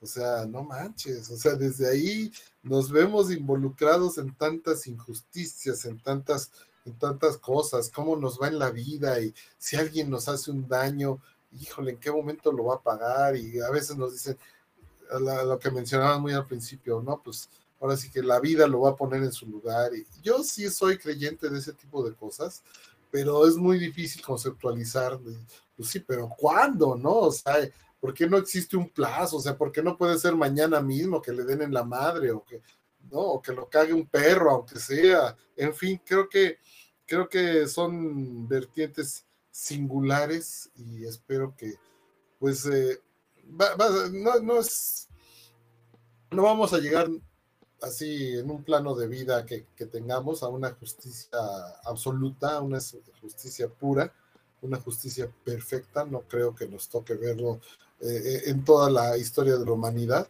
Pero bueno, otra vez, con esos valores que tratemos de que se vayan eh, extendiendo, ¿no? Como la empatía, como la bondad, como la generosidad, y tantos y tantos otros, a lo mejor sí podemos tener un consenso mucho más amplio y mucho más compartido de, los sistemas de justicia o del propio concepto de justicia. Sí, sí, es, es, muy complicado porque justamente pues está la naturaleza humana que pues es finalmente un montón de tonalidades de grises y como dice Graciela Caloca en su comentario, hay que recordar que la justicia es algo muy relativo, ¿no? Es, lo que dijimos al principio. Casi, casi lo dijimos al principio. Sí, y ya último comentario también que comenta mi tío Toño es que así surgen las revoluciones, las injusticias son un gran detonante. Sí, es una... Es algo muy... Las injusticias son algo muy feo, pero creo que han sido un motor de cambio. involuntario, sí, de cambio. Voluntario de cambio. Y, pueden ser las revoluciones violentas o las revoluciones también, digo, eso ya es otro grado, ¿no? De avance, aunque sea de pasititos chiquitos, pero las revoluciones no violentas, ¿no? Las que de repente sí cambian, el cambio de paradigma, el cambio, por lo que quieras, por hartazgo, por castigo a los que estuvieron antes, no importa, se llegan a dar y dices, bueno, ok, qué bueno que ciertos cambios no implican un absoluto derramamiento de sangre o, en fin, pero pues, creo, creo que esto va a seguir avanzando y va, vamos a tener que seguir lidiando todo el tiempo con, con este, estos conceptos, justicia e injusticia. Eh, ¿cómo, ¿Cómo lo logramos consensar? Ahí es, ahí es la clave, ahí es donde todos tenemos que reflexionar y poner nuestro, nuestro granito de arena, mi carnal. Así es, mi carnal. Pues ahora sí que estar muy, siempre estar haciendo esta constante como análisis de lo que es justo, que es injusto, y pues tratar de ser lo más objetivos y empáticos posibles con, el, con, nuestros semejantes, mi carnal. Así es. Nada más un saludo aquí a, la querida amiga Ivonne Carro, que veo que se, se acaba de incorporar. espero que, que, pues le guste. Aquí ya estamos en la, en la parte donde nos vamos hacia pues, los ejemplos, mi carnal. Creo que es la parte, como tú le dices, muy bien dicho, campechana, donde donde también nos divertimos mucho, ¿no? Y vamos a retomar, mi carnal, si no tienes inconveniente. Eh, cuando hicimos el, tema del castigo, la sesión donde hablábamos de los castigos, eh, de repente vimos, nos enfocamos a los castigos injustos, ¿no? Sobre personajes de la literatura, del cine, de la tele, de, en fin. y ese le dimos amplio, amplio análisis. Vamos nada más aquí a retomar, así como mencionarlos uno por uno, ¿no? Eh, están en el programa, si no me equivoco, el programa 16, que es el que tiene que ver con, con el castigo, por si alguno de ustedes quieren ver esa sesión. Aquí nada más los vamos a ir mencionando para llegar a la parte donde nosotros escogimos esos personajes que sí recibieron su justo castigo. ¿Te late, mi carnal? Sí, mi carnal, pues le vamos dando salida rápida ahorita a estos que ya revisamos en esa sesión y este hasta que lleguemos ya a los castigos justos. Entonces empezamos por el, recapitulando. El castigos injustos, pues ya habíamos dicho de Val, Jean Valjean de los Miserables, mi carnal. Sí, sí, sí, el hombre que robó un pan y se tuvo que chutar como 19 años en la cárcel.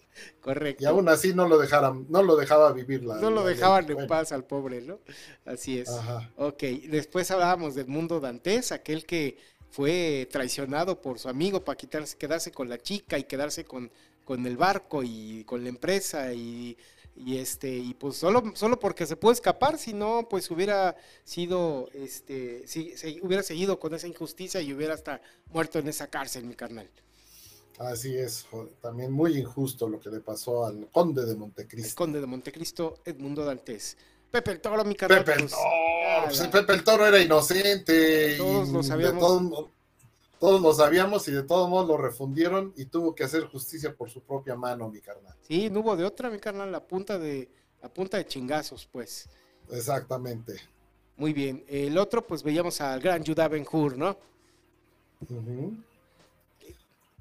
que, que, bueno, finalmente este eh, logra, logra, después de haberlo mandado injustamente a las galeras, este, porque se, porque, porque se, se, cayó de un mosaico, ¿no? Habíamos dicho su casa ahí a una legión romana y luego no le hizo el paro a su amigo, lo mandaron a las galeras literalmente y pues regresó triunfalmente y pues logró hacer justicia también en mi carnal. Bueno, hubo un poco de intervención de justicia divina, ¿no? Aquí podemos decirlo. Sí, sí, sí, ahí es parte, ¿no? Es parte de la, de, esta cultura, ¿no? Sobre la que gira Ben Hur, la etapa de, la cristiandad, del nacimiento de la cristiandad, todo eso, pero sí, la verdad le hicieron una injusticia terrible, pero la vida le dio chance de resarcirse y de recibir lo que él sí se merecía.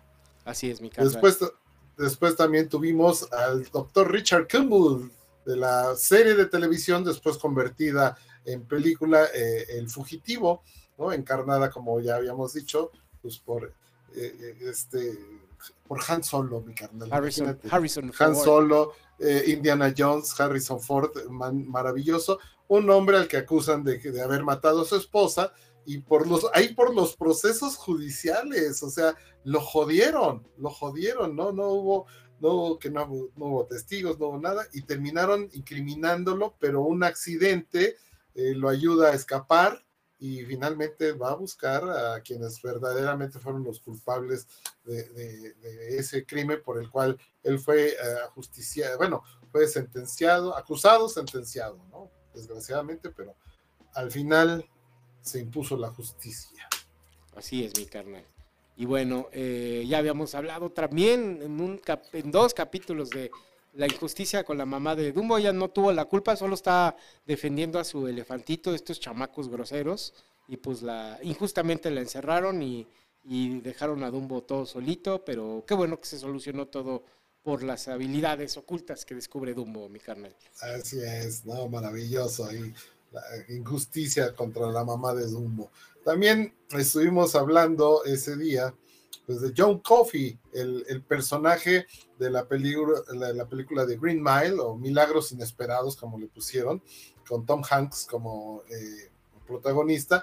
John Coffey, este hombre de raza negra de una corpulencia impresionante, pues fue acusado de un crimen que él no cometió. Él trataba de ayudar a unas niñitas que habían sido violadas y, y heridas de muerte por un fulano por un, por un verdadero criminal. Lo que pasa es que John Coffey tenía la, capacidad, no se sabía cómo, él, ni él mismo lo sabía, pero era un don de la naturaleza, que él curaba, curaba las enfermedades, curaba las heridas, y cuando estaba tratando de curar a las niñitas, pues las tenía ahí en sus manos, en sus brazos, y es cuando lo encuentran, lo acusan, lo acusan de, ser el asesino y por su calidad de ser pobre, de ser de raza negra, pues eh, ni, ni, investigaron, ¿no? Directo, ¿no? Directo a, la, a, la, a, la, cárcel y directo a la silla eléctrica. Entonces, John Coffey recibió un castigo que no, que no se merecía y en una, una película que, bueno, ya tiene sus buenos años, que muchos conocemos, pero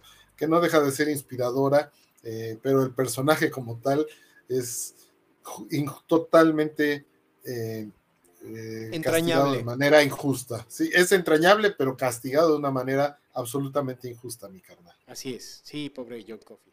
Pero bueno, finalmente eh, tuvo, tuvo su descanso, mi carnal.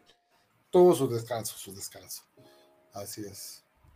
Échate a William Gallas. Y bueno, el otro, este gran eh, prócer eh, escocés, que injustamente y traicionado por la por la nobleza escocesa, lo entregan al, rey de Inglaterra y este, pues después de, justamente él trataba de liberar al, pueblo escocés de las injusticias de los ingleses, este, desata justamente por esas injusticias, desata ahí revoluciones y movimientos en contra de la corona inglesa y finalmente pues en esta película es entregado, ¿no? Por, por los mismos nobles que que pretendían como apoyarlo, finalmente lo acaban vendiendo y pues acaba muriendo de una manera sumamente injusta, torturado, eviscerado, eh, capado y de una manera horrenda, pero con mucha integridad mi carnal, no, no, no gritó ni, ni demostraba, ni quiso demostrar dolor, ¿no? Salvo ya el último, ¿no? Con su,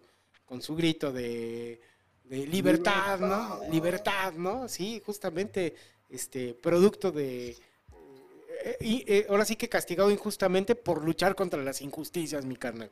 Sí, sí, sí, ahí lo torturaron y lo quisieron doblegar, pero él no se doblegó ante la corona inglesa y pues bueno, le quitaron la muerte de manera injusta, le quitaron la muerte, le quitaron la vida de manera injusta. Así es, mi carnal.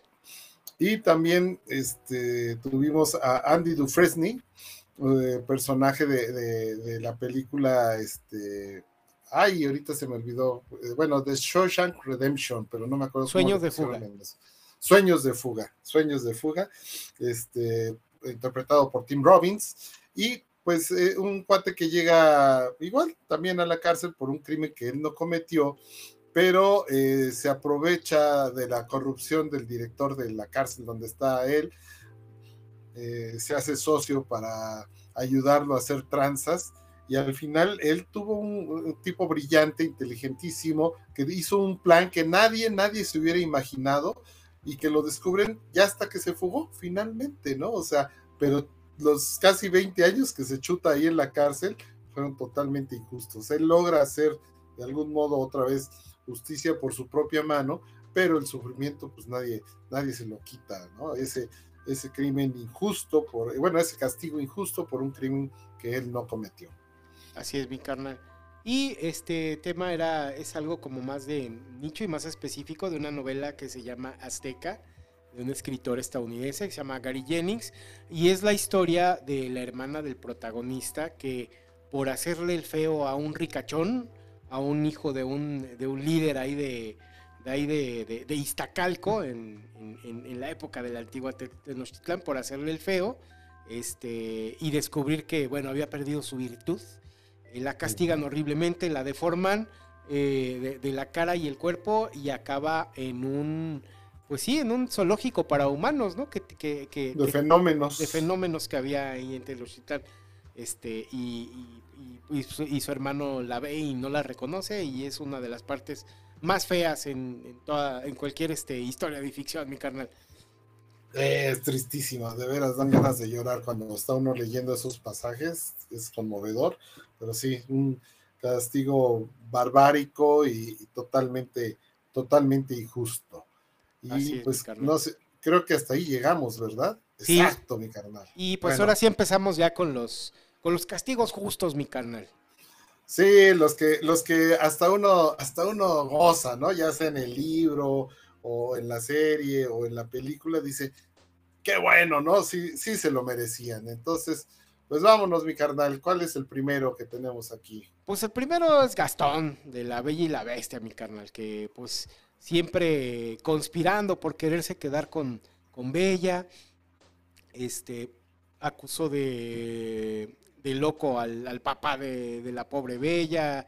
Y luego cuando descubrió que estaba en el castillo con la bestia, y armó toda una revuelta para que lo fueran a fueran a, linchar. y todo esto.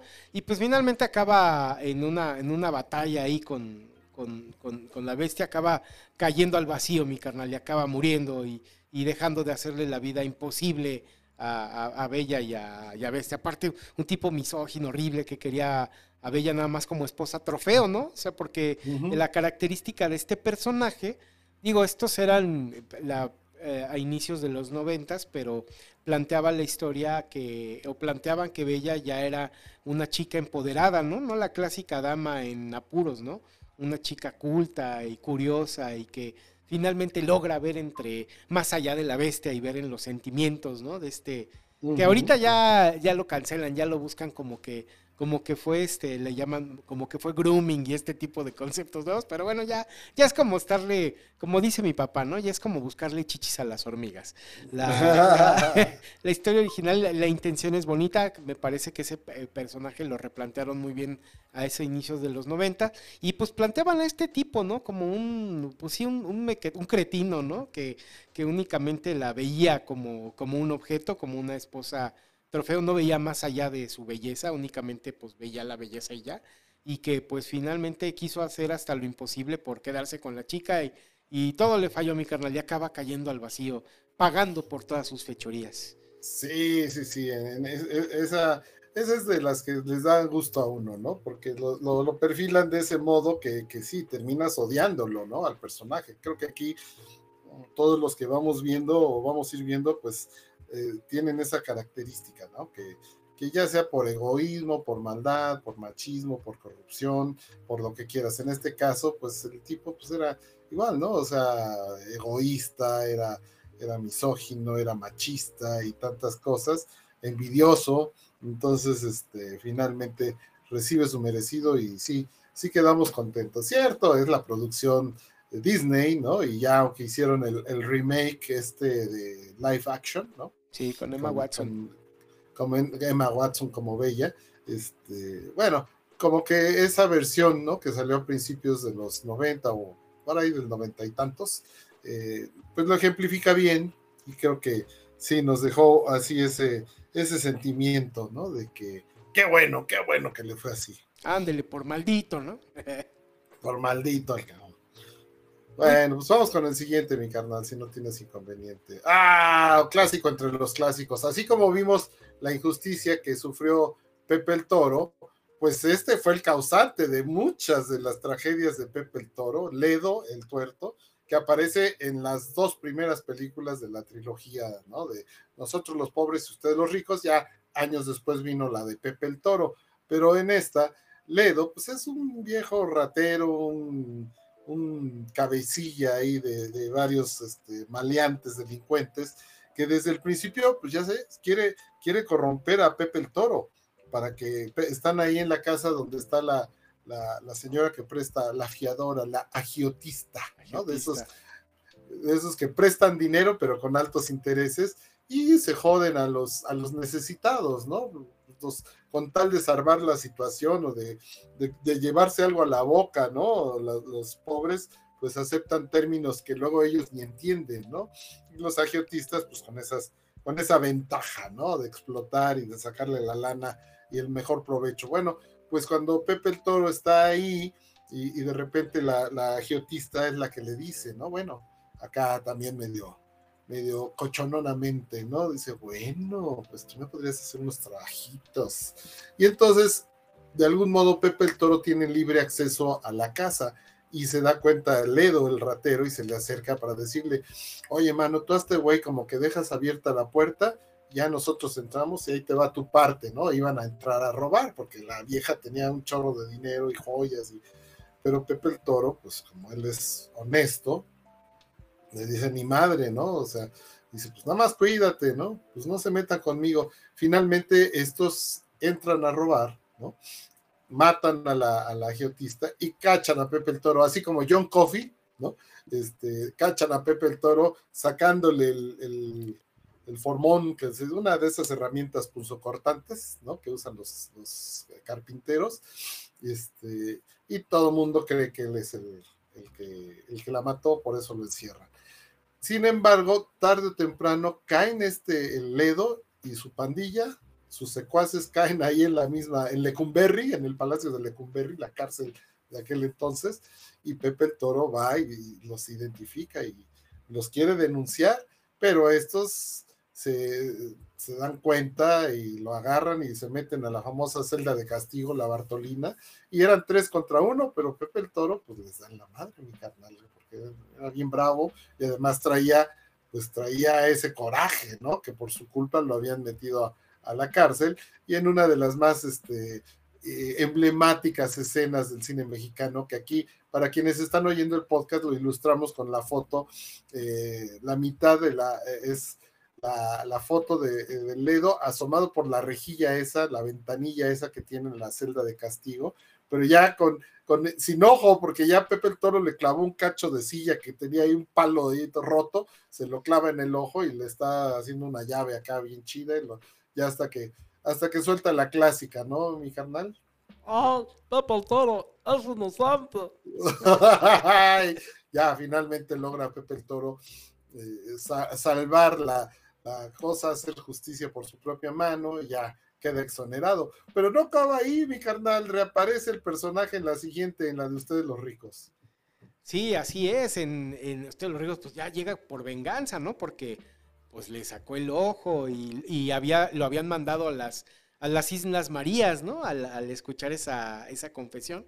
Entonces logra escaparse de las Islas Marías con una única meta, ¿no? Que es la venganza, ¿no? Y, y poder eh, sí, pues vengarse de Pepe el Toro, ¿no? Que por su culpa, ¿no? Lo habían mandado ahí a las Islas Marías, se había quedado sin ojo, había pedido poder, ¿no? Porque era como líder de varias pandillas y andaba ahí como regenteando dos, tres muchachas, ¿no? Y ya como que había perdido como este respeto, ¿no? Entonces tenía que volverse a hacer respetar y pues en su cabeza y ahora sí que en ese bajo mundo pues no había otra forma de volverse a hacerse de respeto que que vengándose de, Pepe el Toro, ¿no? Y pues ya le tenía coraje. Y pues, pues este desgraciado eh, hace un plan en conjunto con su hermano, conspiran para pegarle en donde más le duele, mi carnal, y pues le queman. O, sea, originalmente el plan era quemarle, eh, ahora sí que su modo de vida, ¿no? Quemarle la carpintería. Entre todo esto también matan por ahí a uno de sus mejores amigos, al camellito, de una manera horrible. Lo avientan ahí en el tranvía y le le, mochan las patas, son unas escenas horribles y desgarradoras.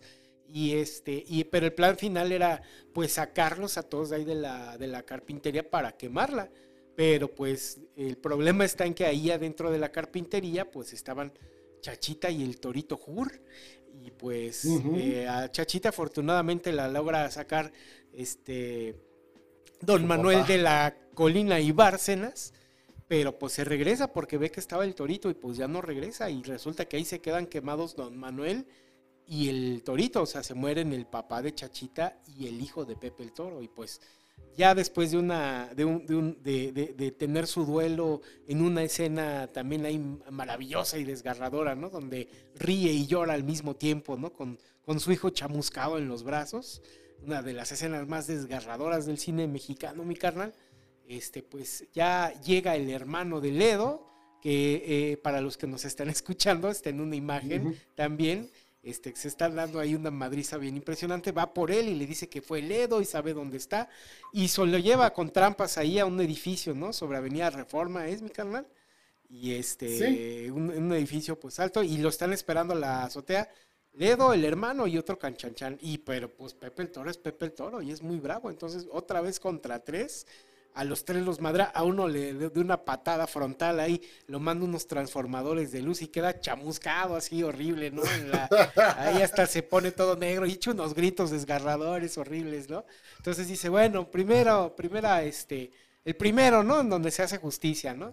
Y ya después sigue la madriza, entre los dos le agarran, le dan una pedrada y eh, llega al borde del edificio, está, está colgando y llega Ledo a quererlo, a que se suelte, ¿no? Del borde del edificio, le pisa las manos, pero como es muy macho, se aguanta muy bien y lo agarra a pescar de la, de la pierna, pierde el equilibrio y va para abajo Ledo junto con su hermano y ve cómo se le azota la cabeza así horrible, en un gran despliegue de efectos visuales, mi carnal, cómo se le azota la cabeza, ¿no? Desde una caída de unos ¿Cómo 30, estalla la 40, calabaza ahí? le, se le estalla la cabeza ahí en la azotea, digo, le- perdón, en la banqueta, así horrible. Y, y pues bueno, finalmente se hace justicia, mi carnal. Pepe el Toro, este, con su propia mano a punta de chingadazos y con, con muchos pantalones, logra acabar con su enemigo y hacer la justicia que, que la ley no pudo mantener, mi carnal.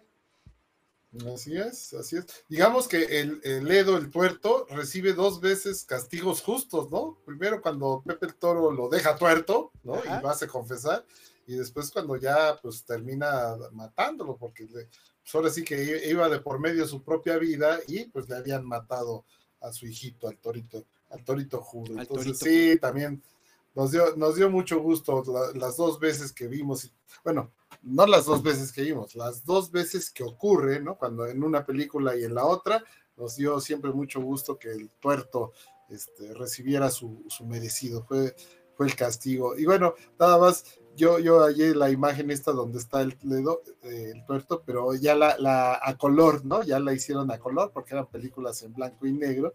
Y bueno, pues sí adquiere otro, otro tinte después de, de que la hemos visto siempre en blanco y negro. Así que ahí está un fulano, un personaje que recibió el justo castigo que merecía mi carnal. Así es, mi carnal. Qué bueno, maldito, le- mal- maldito entre los malditos. Uno de los Sí, grandes sí. villanos del cine mexicano, mi carnal. Sí, sí, de los más hojaldras de toda la vida. Muy bien, y pues bueno, de ahí pasamos al, al siguiente, que pues es el emperador Palpatine, eh, Darth o pues el emperador, ¿no? Del Imperio Galáctico, que, híjole, desde, desde los inicios de esta gran saga de, de fantasía espacial, porque no es ciencia ficción, es fantasía espacial, eh, que habla de, de- pues, la historia, ¿no? Desde Anakin se dice que él mismo manipuló la fuerza para concebir a, a este elegido, ¿no? A Anakin siempre estuvo involucrado y conspirando para que finalmente eh, se hiciera del poder absoluto y acabara con todos los Jedi.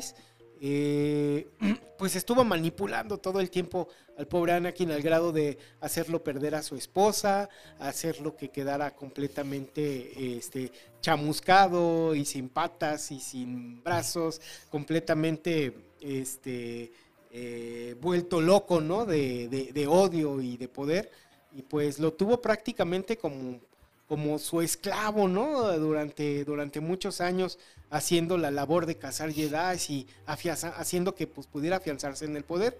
Entonces pues llega el día en donde en donde incluso lo hace enfrentarse con su propio hijo, ¿no? Con Luke Skywalker, después de fallar al tratar de hacerlo llevar hacia el lado oscuro, que se uniera hacia ellos y poderse hacer muy poderosos, pues este Luke, ya habíamos hablado en el de la conciencia, logra convertirse en la conciencia de su padre, de, de Anakin Skywalker, de Darth Vader, y lo hace recapacitar.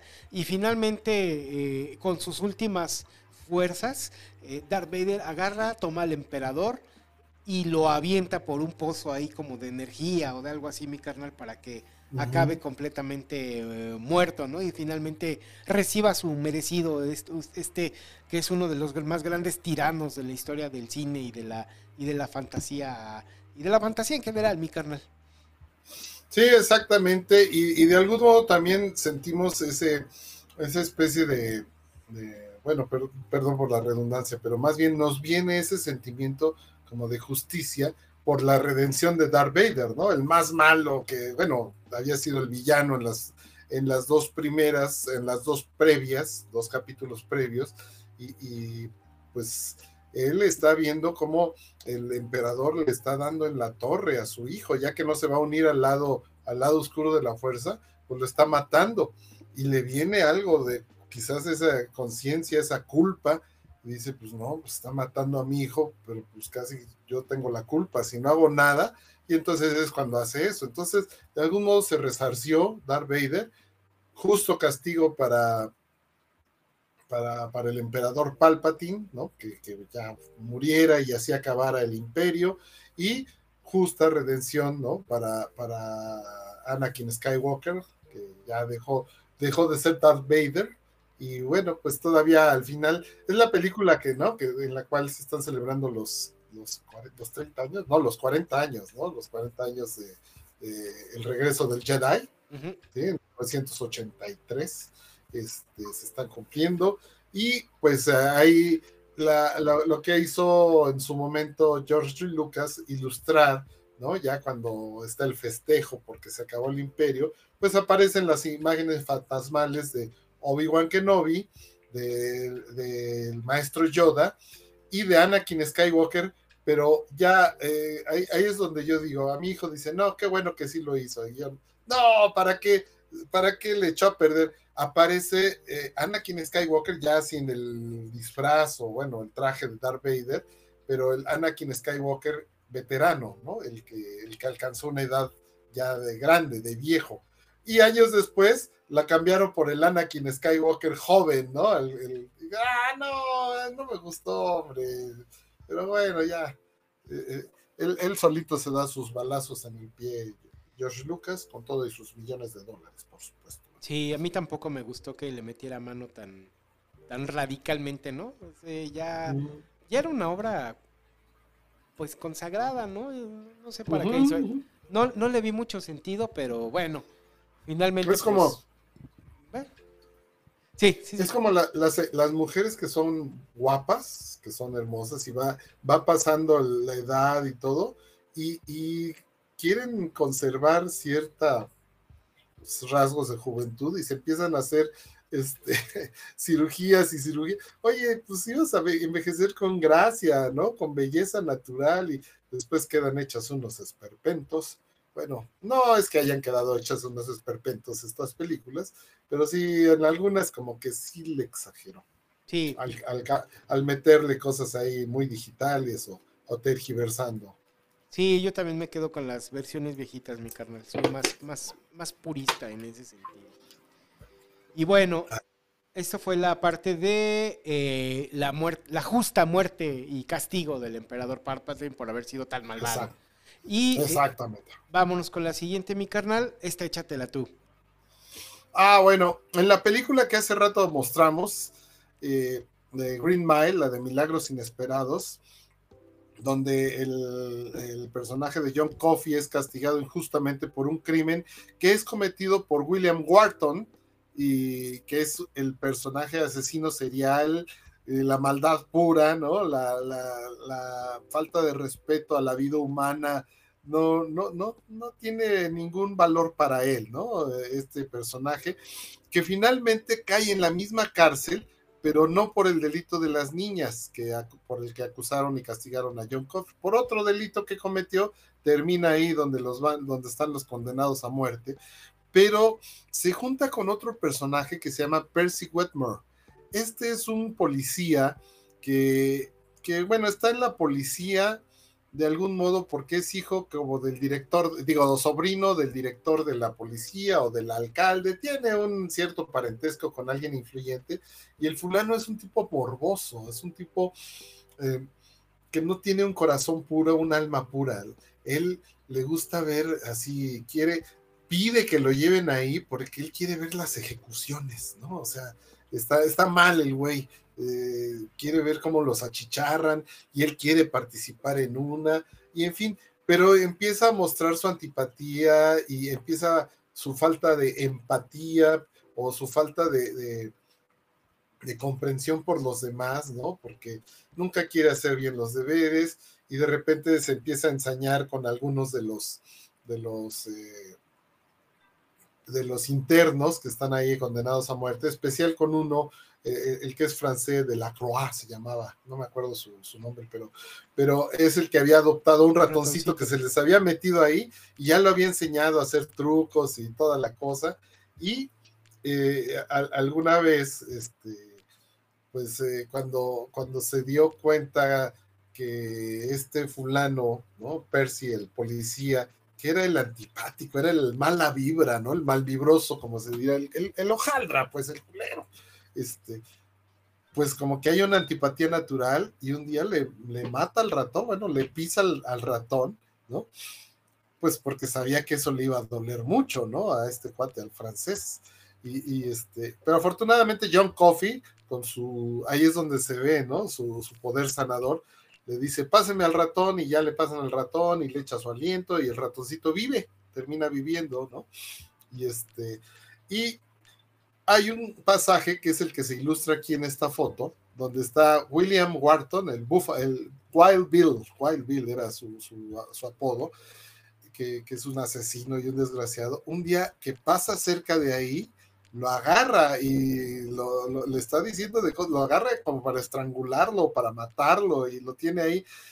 Propiamente no tiene modo de matarlo, pero el otro es tan cobarde que se, que se orina en los pantalones, ¿no? Del miedo que le da este, este cuate, Wild Bill. Y entonces el francés, que le había hecho ya la maldad de pisarle al ratón y no me acuerdo, pero que no se caían bien, se empieza a reír y a burlarse. Ah, te orinaste, eres como una niña y jajaja. Cuando viene la, ejecución, llega el tiempo en que tienen que ejecutar a Delacroix. Este cuate busca su venganza, ¿no? De por la humillación de haberse reído de que se orinó los pantalones. Y ahí, nos, ahí enseñan el procedimiento, ¿no? De cómo los electrocutan. Les ponen una, eh, al electrodo que va conectado a la cabeza, ¿no? Le ponen una esponja con agua pues es para que haga, para que circule la electricidad libremente y no se achicharre de alguna manera y no se cree un cortocircuito, por decir, ¿no? Algo incontrolable. Pues el malvado de este del policía Percy no le moja la esponja y a propósito, ¿no? no eh, lo hace para que sufra más, ¿no? Para que sufra más, para que le duela más, pero se sale de control porque se empieza a chabuscar todo horriblemente y este y no, no, no. Y el cuate se hace el güey, ¿no? De que, ay, no, yo. Y se dan cuenta sus compañeros, que son pues eh, los, policías, y este, incluyendo a Tom Hanks, que es el jefe de todos ellos, ¿no? Ese es por parte de Percy, se dan cuenta, es morboso, ¿no? Anda leyendo, hay revistas como pornográficas a la hora de su guardia.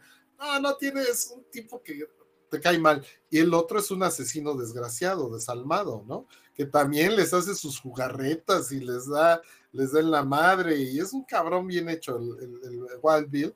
De algún modo, los dos reciben su merecido, ¿no? Su merecido, porque ya para no, alargar tanto, ¿no? Al final, eh, ya cuando está por ser condenado eh, John Coffey, después de que hizo un milagro más, hace dos, tres milagros ahí con su poder de sanación, finalmente se da cuenta de que este el Percy es un maldito, un policía maldito, y todo, todo el mal con el que curó a la esposa del alcalde o del alguacil de del director de la cárcel, se lo tragó, porque él normalmente absorbía el mal, la enfermedad, y lo botaba, ¿no?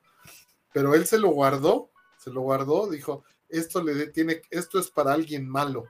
Y ya finalmente en una de esas que pasa este, medio burlándose de él, la agarra y le echa todo, ¿no? Lo agarra así en la cara, como está bien fuertote y este está bien enano, le echa todo el mal, ¿no? Todo ese mal y queda así como idiota. Y, el otro, el, el, Wild Bill, que lo habían dejado dormido, lo habían drogado para que se durmiera, de repente, pues otra vez, ¿no? Se le acerca ahí a la reja y este como ya está todo oído, todo estúpido, todo perdido de la razón, finalmente lo mata. Entonces, ahí recibe su castigo el Wild Bill, ¿no? Porque John Coffey nos muestra cómo él había sido el asesino, ¿no?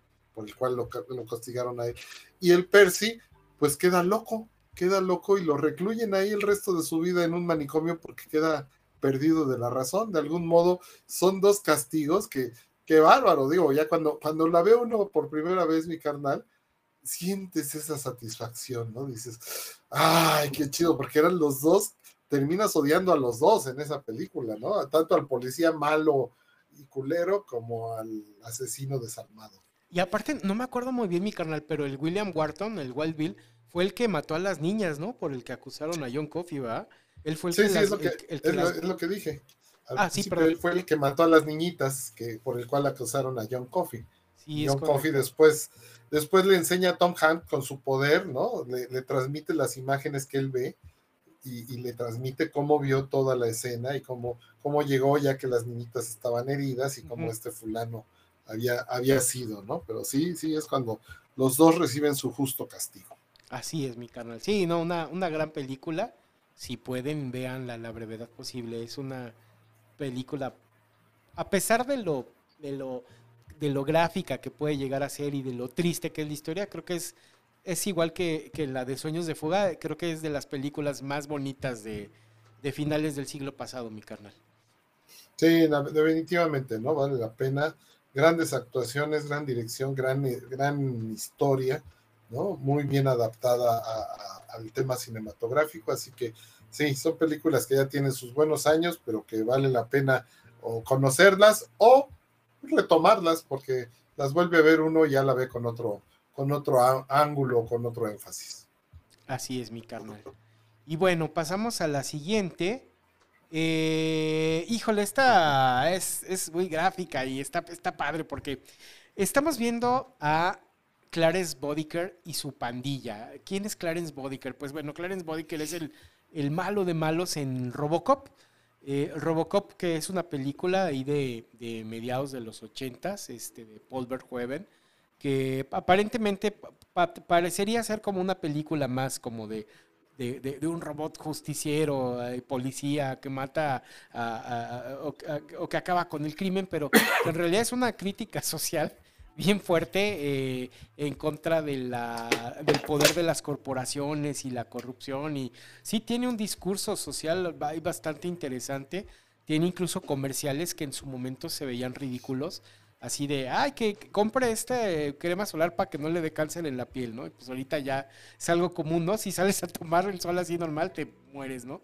Por la debilidad de la capa de ozono y este, hablaban de desastres nucleares y cosas así, que cosas que ya han pasado, hasta proféticas, ¿no? Se vean estos como pequeños cortes que daban contexto de ese mundo distópico en el que se desarrolla. Bueno, en este mundo distópico hay una pandilla de malosos dirigida por este Clarence Bodiker que están hasta pues siendo subsidiados por las mismas grandes corporaciones para afectar lo que es la ciudad de Detroit para que se libere de toda la, para que pues por así que sea ya insostenible la vida ahí, la gente que todavía ahí abandone y se vaya a otros lados y que ellos puedan generar este esta como nuevo proyecto de mega ciudad en donde solamente los ricos y poderosos puedan vivir, ¿no? Bueno, entonces están en este mundo distópico cuando sale Robocop que, que finalmente lo, lo arman a partir de un policía que es brutalmente asesinado por esta pandilla de Clarence Bodiker, que se saben que pues jamás van a pagar por esos, esos este, crímenes porque están pagados por estas grandes corporaciones, ¿no? Entonces, cualquier problema que tienen con la policía y lo sacan de la cárcel. Entonces, en una escena horrible y grotesca, acaban la vida con, de, este policía, de este, ay, se me fue el nombre de, de, de, de, cuando era humano normal Robocop. Murphy. Murphy, sí, claro que sí, de Alex Murphy. Entonces, este, lo matan horrible, prácticamente le, le quitan miembro por miembro con, una escopeta, eh, muere horriblemente y siendo torturado. Y aparte, pues son unos malvadazos que no tienen respeto por la vida humana, mi carnal. Entonces, bueno, ya, es la trama y todo esto. A Murphy lo medio como que lo reviven, lo reconstruyen, este, para que ahora sea Robocop y medio le suprimen sus recuerdos de cuando era humano, pero finalmente le queda cierta parte de humanidad y finalmente ya se da, este, sin, sin, entrar tanto en detalle de la trama, se da esta confrontación final con esta pandilla, ¿no? Para que le suelten la sopa de, pues, quién en realidad es el, el, el gran quesote, ¿no? De ahí de la de la, de, la ciudad de Detroit el que está manejando todo, todo, toda la mafia, ¿no? Entonces, este, pues, después de que ves que grotescamente acaban con él, como les había comentado, a estos cuates, pues los mata, a unos les dan, este, unos mueren este, a, balazos, pero específicamente los dos que se ven en la orilla, el que está del lado izquierdo, que es también de los que estaban a la risa y risa y cuando estaban matando a Morphy, este cuate primero este, agarra y le cae un montón como de ácido y que lo deja todo derretido, ¿no? Y luego sale ya a la calle todo derretido y luego pues ya va Robocop ahí en un camión, en una camión ya buscando a los malos, se le atraviesa y lo atropella y lo hace completamente pomada, mi carnal, así contra el retrovisor. hasta, la cabeza sale. Sale volando y todavía, todavía los restos así sanguinolientos y la, la, pulpa así toda carnosa. En el parabrisas. En el parabrisas, en los limpiaparabrisas la quita, ¿no? maravilloso, ¿no?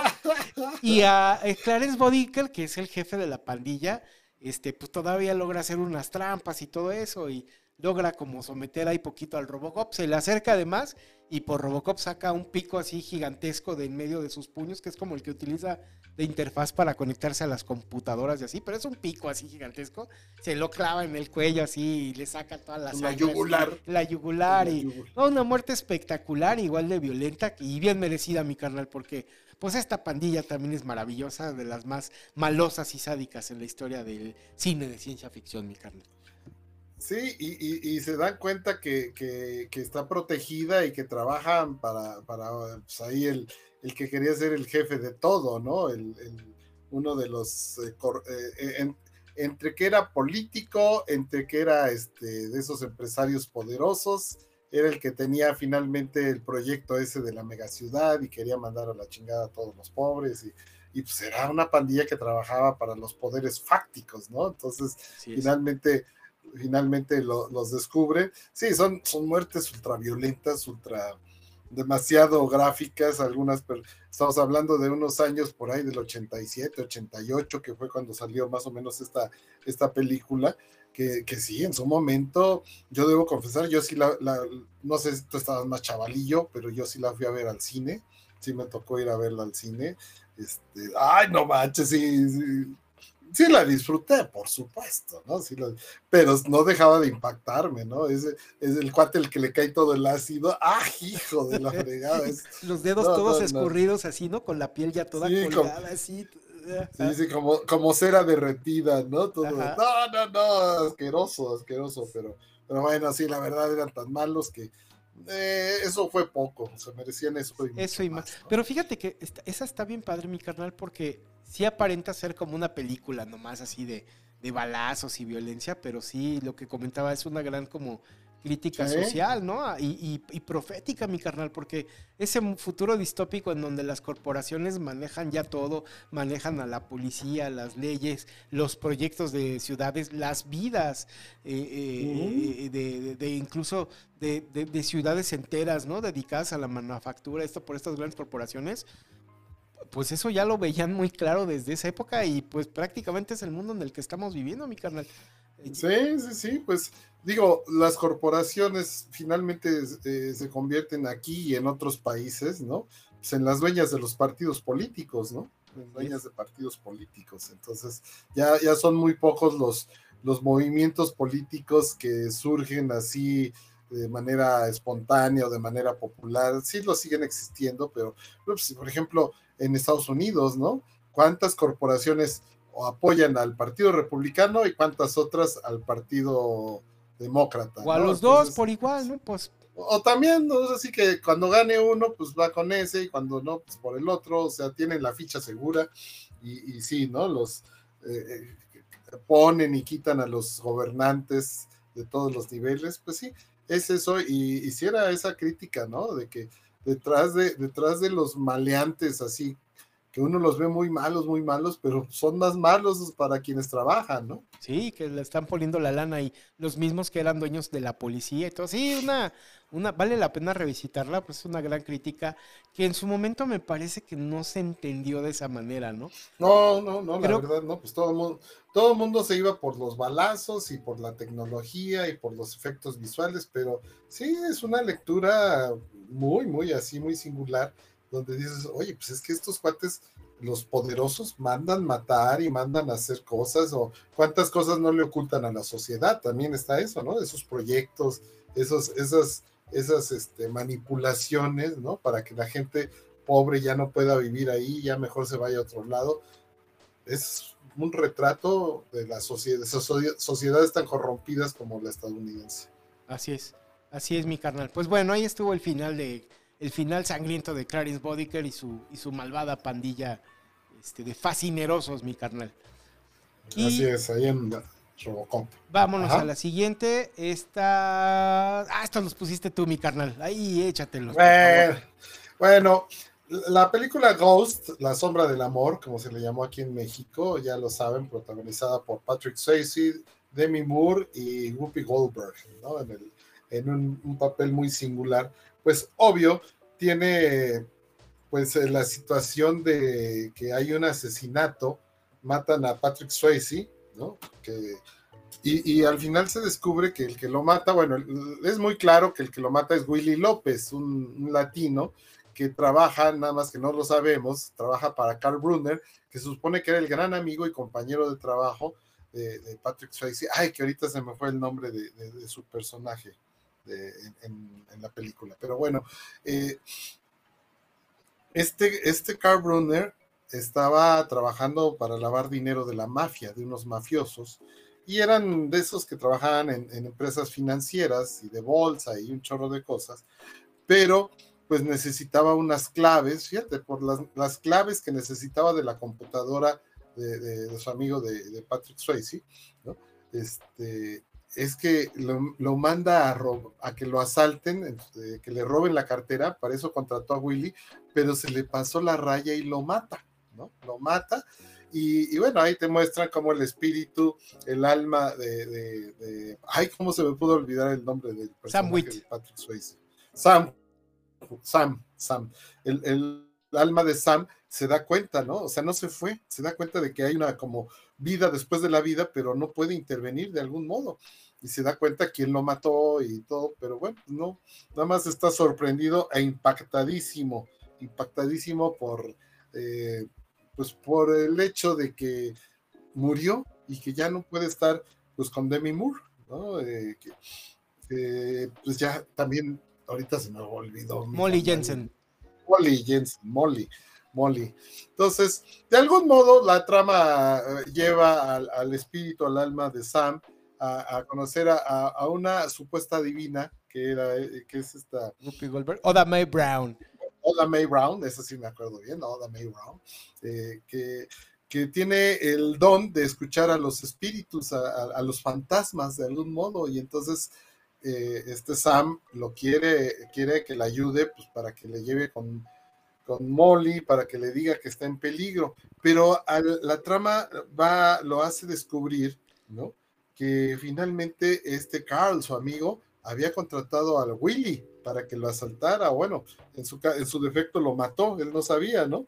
Pero terminó matándolo. Y entonces dice, pues tengo que hacer algo, no tanto para vengarse como para proteger a, Molly, a, su, a su pareja. Y finalmente a través de un chorro de cosas muy chistosas que hace con Oda May Brown, ¿no? Termina, termina él adquiriendo también con otro fantasma, el fantasma del tren, que ese fantasma que se encuentra en el metro tiene, aprendió a hacer cosas, ¿no? A tumbarle, el, por ejemplo, el periódico a alguien que lo iba leyendo en el metro o a romper cosas. Y, pues él Sam le dice, pues enséñame a hacerlo. Finalmente le enseña y ya tiene ese poder de que siendo un fantasma puede mover cosas, puede golpear cosas y así se ayuda. Y de algún modo, pues ya cuando, cuando vienen ya sobre Whoopi Goldberg, bueno, sobre Oda May Brown y sobre Molly, pues él logra, logra hacer que pierda la razón o asustar a Carl porque lo empuja, mueve cosas y el otro, el Willy, pues como es un, te lo ponen así como latino ignorante, ¿no? Se asusta mucho, sale corriendo y madre, lo atropellan y se muere. Entonces, ahí es cuando sale, qué chistoso carnal, porque la verdad, fíjate, es una película de 1990-91 que en su momento nos impacta. Ahora ve uno los, los efectos visuales y no, pues ya hasta te, te dan ternura, ¿no? Pero, pero en su momento, cuando, cuando sale volando el espíritu de Willy, el alma de Willy, porque lo atropellaron, él no se da cuenta, él nada más se para y de repente ya lo ve Sam y, le, voltean a ver y ahí está el cuerpo atropellado, prensado entre los carros, entre un camión y todo. Y entonces se da cuenta el Willy de que ya se murió y de repente de las sombras vienen los espíritus así bien hojaldras, ¿no? Los espíritus pues, del infierno te dan a entender que lo jalan, pero sí es una sensación en su momento, te digo, ahora ya lo ve uno con ternura, ¿no? Y dices, jajaja, pero en su momento dices, ay, güey, o sea, el que, ahora sí que el que se porta mal, mal le va, cabrón, de ahí va su espíritu y se lo llevan al, al inframundo o a la oscuridad, vete a saber. Ese es el primer castigo, el de Willy, ¿no? castigo justo. Y ya después, Carl, pues este, de algún modo, Sam se manifiesta con él y le da a entender que ya sabe que él lo mandó a matar, que es un asesino y todo. Entonces Sam, eh, eh, perdón, Carl, el malo, el disque amigo, va sobre Molly, ¿no? Y, también de algún modo sobre Oda May, ¿no? Para tratar de, matarlas y conseguir esa lana, porque él ya, Sam logró que esa lana desapareciera, eh, que ¿no? que no estuviera a disposición de, de Carl para que hiciera sus tranzas con los mafiosos. Y obvio, pues a este cuate, si, si desaparecía la lana de los mafiosos, pues se lo iban a echar de todos modos. Entonces lo que quería, ¿no? Que recibiera su castigo. Pero se va sobre ellas, de algún modo para no complicar más, se va sobre ellas y él finalmente logra, logra defenderlas como, como fantasma. Y este en su desesperación, porque le pega, lo empuja y hace de todo, pero no lo ve porque es un fantasma, en su desesperación avienta una como, pues cómo será, como un gancho de esos de carga, ¿no? De los que tienen las, las grúas, la avienta y no le pega y cuando regresa pega en un ventanal donde está él y madre, le cae ahí, le cae el vidrio ahí, justo queda una forma ahí picuda y ahí se muere Carl.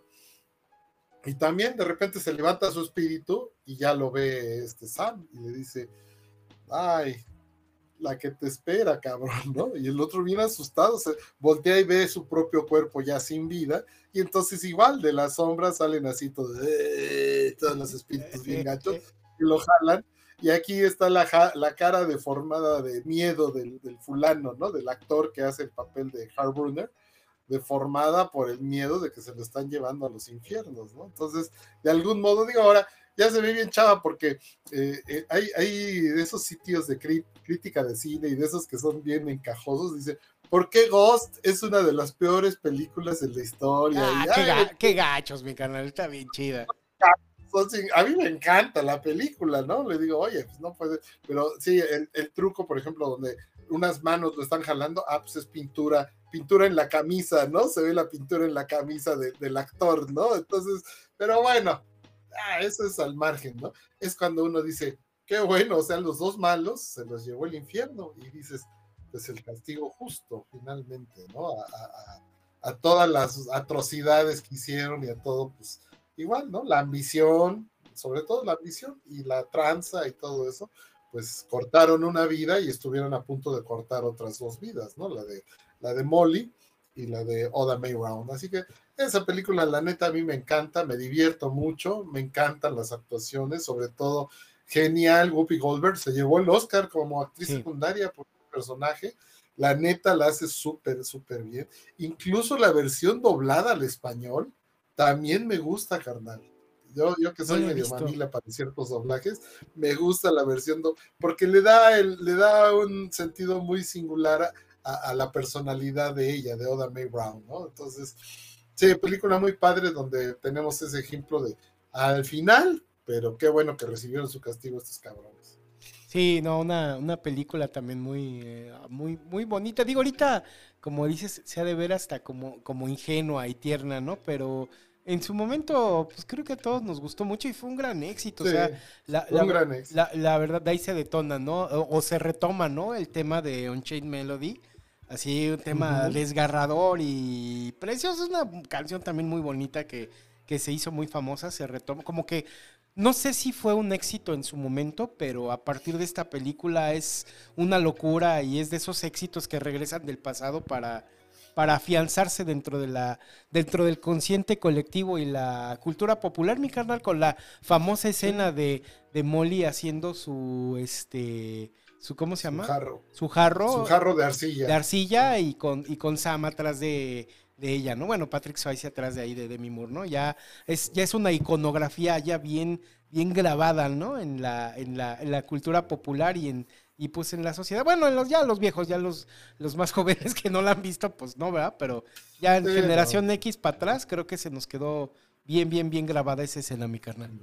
Fíjate que se hizo un musical en teatro aquí el año pasado, a finales del año pasado, ¿no? Este, de Ghost que sinceramente digo, ni se me antojó ver y creo que no tuvo el impacto que, que, hubieran querido. Pero bueno, pues no deja de ser una obra que como clásica, no sé si algún día vayan a hacer el remake con actores eh, jóvenes, por supuesto. Pero bueno, Demi Moore quedó como un icono de la belleza, ¿no? De la belleza ideal, una mujer preciosa, enamorada, obviamente, aunque se murió su amor, su amor perduró, igual Patrick Swayze, de por sí Patrick Swayze ya, ya, ya se había ganado la inmortalidad, ¿no? Con aquella de, ¿cómo se llama? Baile caliente, pero ¿cómo se llamaba? Dirty este, Dancing. Dirty, Dancing, ¿no? Este, en fin, y fíjate que lo que dices del tema musical de Unchained Melody, este, sí había tenido relativa fuerza en su momento, ¿no? Hacia finales de los años 60, y le pasó un poco como Pretty Woman, ¿no? O sea, Pretty Woman de Roy Orbison en su momento fue, pero definitivamente cuando las retomaron para las películas, ¿no? Este, la de Mujer Bonita, Pretty Woman con Julia Roberts, se volvió, o sea, incluso después de muerto ya eh, el, el grandioso Roy Orbison generó millones y millones de dólares en ganancias, porque todo el mundo después de la película quería el disco, igual de On-Chain Melody, melodía desencadenada, ¿no? También, ¿no? Se generaron millones y sigue siendo la oye uno y se remite a uno al romance y a las escenas de la película Ghost. Sí, sí, una, un, un, un, un, ícono de la, ahora sí que del, del, cine del cine de, los 80. Bueno, no, de principios de los 90, mi carnal, que sí, fue, de los fue también una gran, una gran década para el cine. Así es, mi carnal. Así que aquí, otros dos ejemplos de castigos justos. Así es, mi carnal. Muy bien, pues vamos a la siguiente. Híjole, este.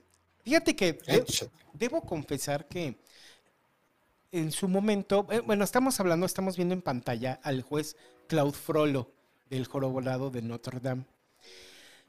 Yo en su momento, cuando salió el jorobado, la verdad no me gustó mucho, como que no, no conecté mucho con esa película. El jorobado, ya ves que es una película como medio extraña, ¿no? Medio rara, es como una fase medio chistosa y de Disney, como que medio, como que no cuadra mucho con lo que venían haciendo, ¿no? De la sirenita y todo esto, el Rey León. Y como que de repente esta del jorobado como que no, no cuadraba mucho. Pero ya, este, años después platicando con, con Kikis, con mi señora, pues platicábamos que este cuate es de los más, de los malvados más horribles y tétricos y, depravados de, toda la. Pues sí, de, de, todo lo que es, es, Disney. Si no es el, más malvado y el más, más tétrico, porque tiene su canción de.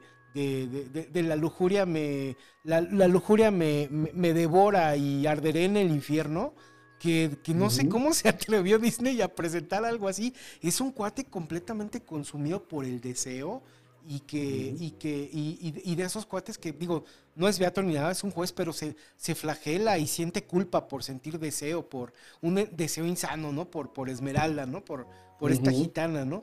Entonces, este, pues es súper malvado, mató a los papás de, mató a los papás del jorobado y le estuvo haciendo la vida imposible a los gitanos. Era un tipo sádico, pero completamente enfermo y enloquecido y un ser despreciable y horrendo.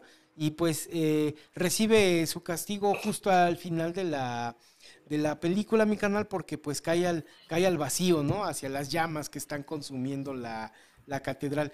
Pero sí este, es, de llamarse la atención el perfil y la manera en la que, en la que desarrollan este personaje, en donde a lo mejor de niño no te das cuenta del grado de, de depravación del tipo, bueno, más que depravación de, de locura, ¿no? De, o sea, es una, una, dicotomía, es una persona como extremadamente religiosa, pero que como para tratar de contener como esta enfermedad y esta lujuria que no lo deja no lo deja explayarse y lo tiene loco, mi carnal. O sea, es un, un ser completamente atormentado y despreciable que recibe su justo castigo, mi carnal. No sé si tú hubieras visto esta perspectiva de este personaje tan, tan peculiar.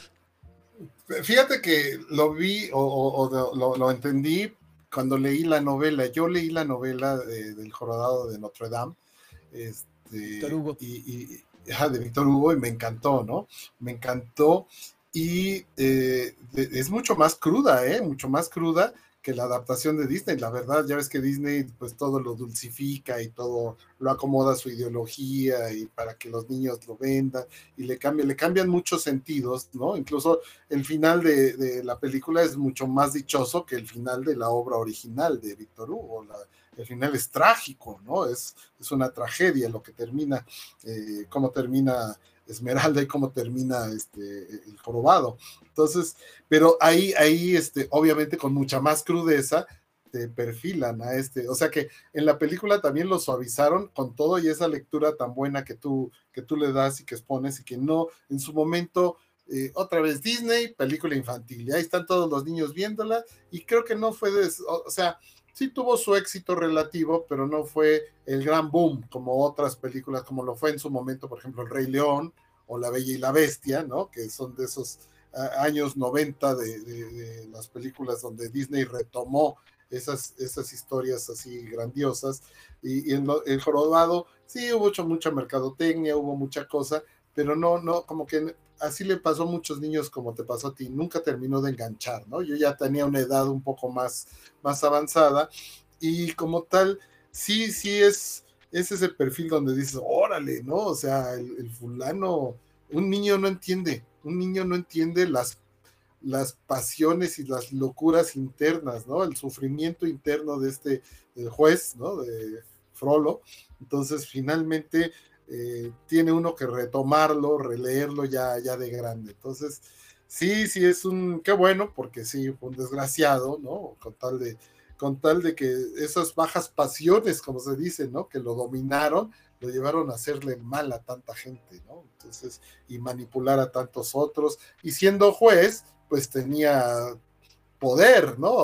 O sea, tenía todo este como malo, tenía todo, era poderoso, era hipócrita, ¿no? Era atormentado, era vengativo, en fin, sí, qué bueno que, qué bueno que así le fue. Y, pues sí, es una historia grande. Lo que tiene Víctor Hugo, autor también de Los Miserables, por supuesto, entre otras obras, que bien refleja en sus novelas o que bien perfila la, la, las, pasiones humanas. Los sentimientos humanos, desde los más nobles como el amor y la bondad, hasta esto, ¿no? La maldad, la maldad proveniente de heridas o de tormentos o de culpas y todo eso.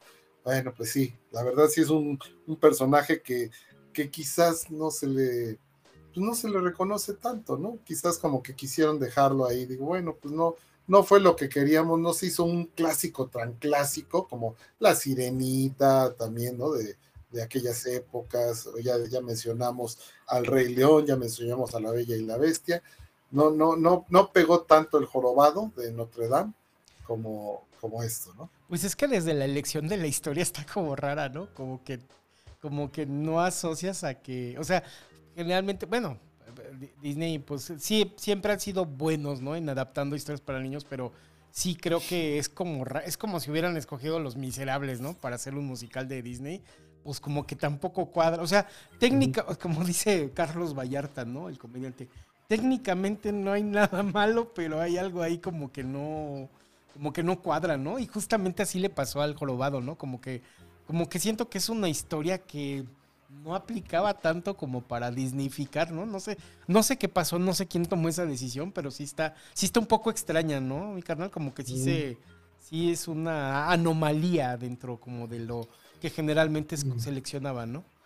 Sí, y existe la, creo que hay dos versiones previas del jorobado, una como de los años 30 y otra más adelante, como de los años 50, que pues eran más apegadas, ¿no? Al sentimiento, al sentido trágico de, que expresaba Víctor Hugo, ¿no? En su, en su origen. Pero bueno, pero pues son de esas que van quedando como en el olvido. Incluso, no, no, no me creas mucho, pero creo que la primera es todavía de cine mudo, fíjate, creo, creo así de lo que más o menos llegué a ver hace, hace muchos años.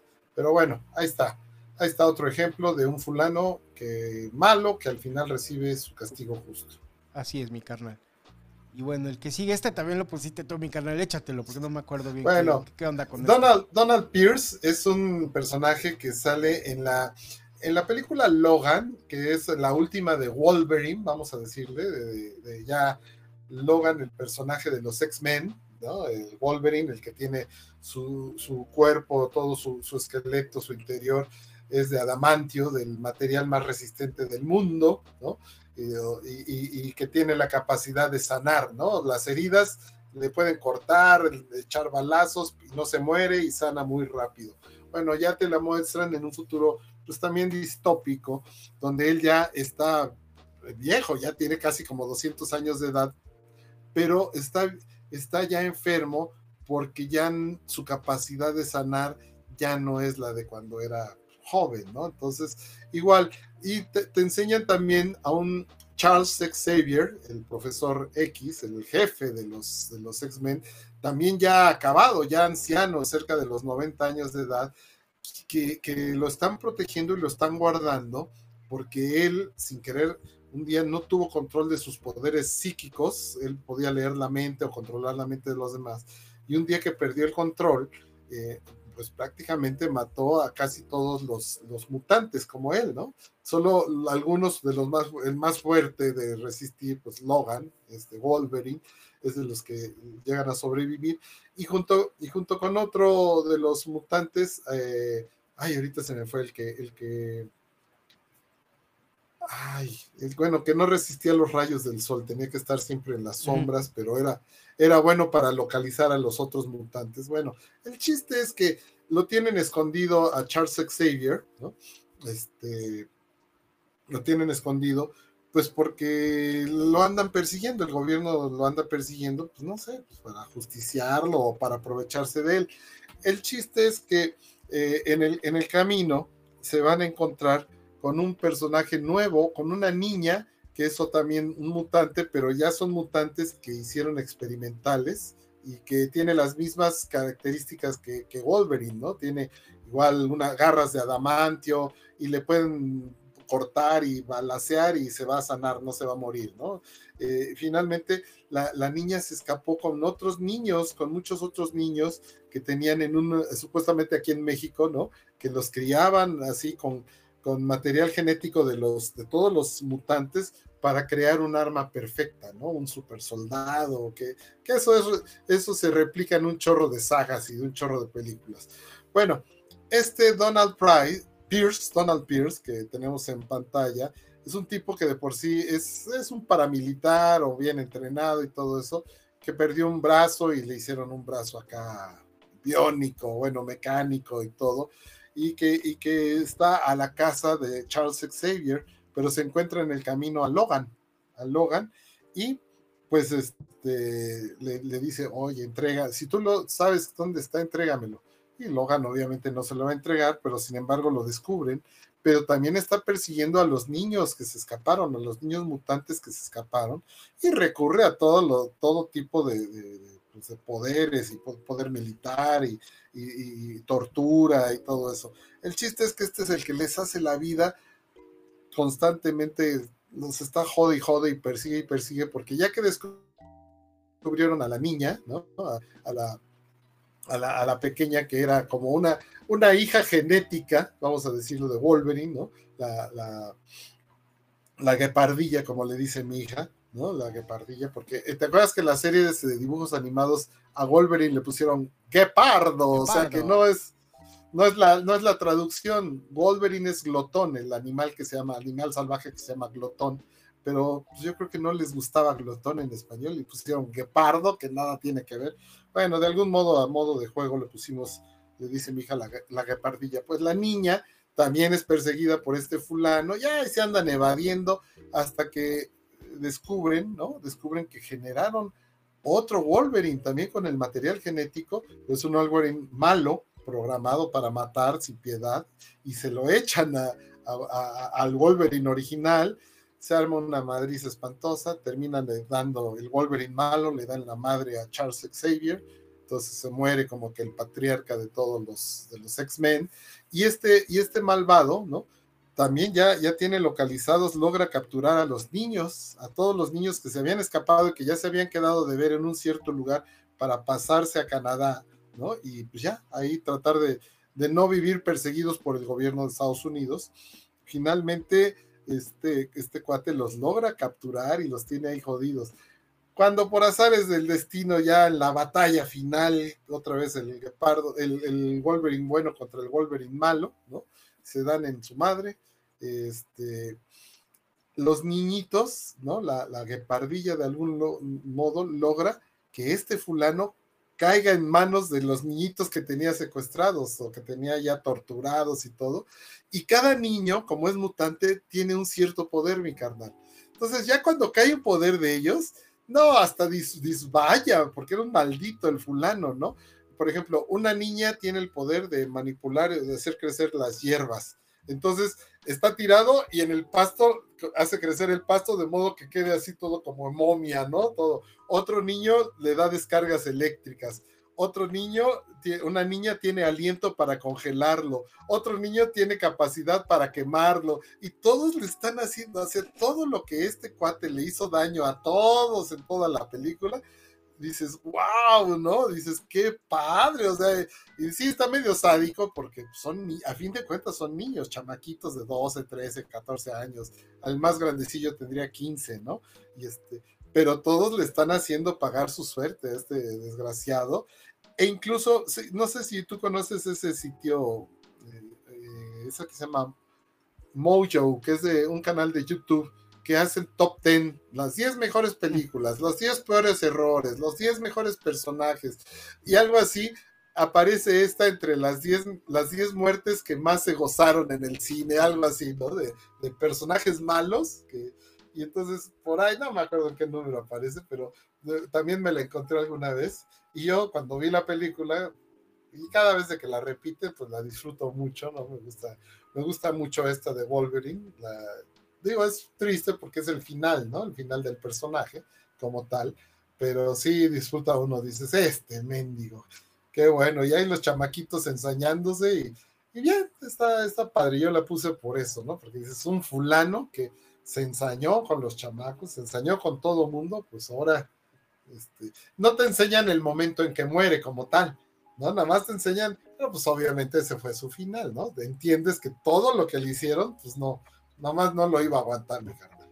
Lo fueron torturando. Fíjate, mi carnal, que curiosamente, ahorita reflexionando lo que platicas de este final de este cuate y, esa parte, la verdad ni no me acordaba, ni me acordaba de él. Pero, y, y, eso que Logan es de mis películas favoritas, yo creo que es, si no es que es la, si es del top 3 de las más grandes películas de héroes pero no porque sea malo o porque lo omitiera. Quedé tan impactado por la. Ahora, sí que por la misma historia y la misma actuación de, de este, de, Sir Patrick Stewart, eh, la misma actuación de, de, Wolverine, la misma trama, es como tan envolvente y trágica que la verdad esto me quedó completamente como borrado. O sea, toda mi atención más bien sí estaba en ellos dos y en esa dupla. Y es que manejan en esta película una, una, este, una química tan, tan chida, o sea, Y, fíjate que, y, porque te plantean, ¿no? Una, una situación que pocas veces se ven estas películas de héroe, ¿no? Que son, que generalmente pues ya son más fantasía, explosiones aquí, manejan como que una parte humana, una parte de desarrollo de personaje increíble que, Hugh Jackman y, Patrick Stewart la llegan la llevan a la perfección y te olvidas de que son superhéroes, ¿no? Y más bien estás sufriendo como la parte humana y la persecución y este futuro distópico, ¿no? En donde hay prácticamente es un régimen como fascista, ¿no? Que está buscando a los a los pobres este a los pobres mutantes y todo esto. Este, digo, no me acordaba específicamente de este cuate, pero no creo que porque fuera malo, sino más bien creo que me quedé más, o, lo que me trae más a la mente es la, la actuación de esta dupla, mi carnal, que, que creo que no les dieron el, o no se le dio el foco justo a esta parte como del, del desarrollo de personajes y de actuación de estos dos grandes, ¿no, mi carnal? Sí, no, no, es fabuloso. Muy, ahora sí que unos superhéroes, pero muy humanos y sobre todo en su etapa de, decadencia, ¿no? Ya eh, Patrick Stewart, bueno, el profesor Charles Xavier, anciano, ya no puede... Senil, eh, ya... sí, sí, no puede controlar casi nada, ¿no? Lo tienen que estar drogando para que no se, se le salgan sus poderes, porque en una parte de la película, ¿no? Cuando están en un lugar así como parecido a Las Vegas, ¿no?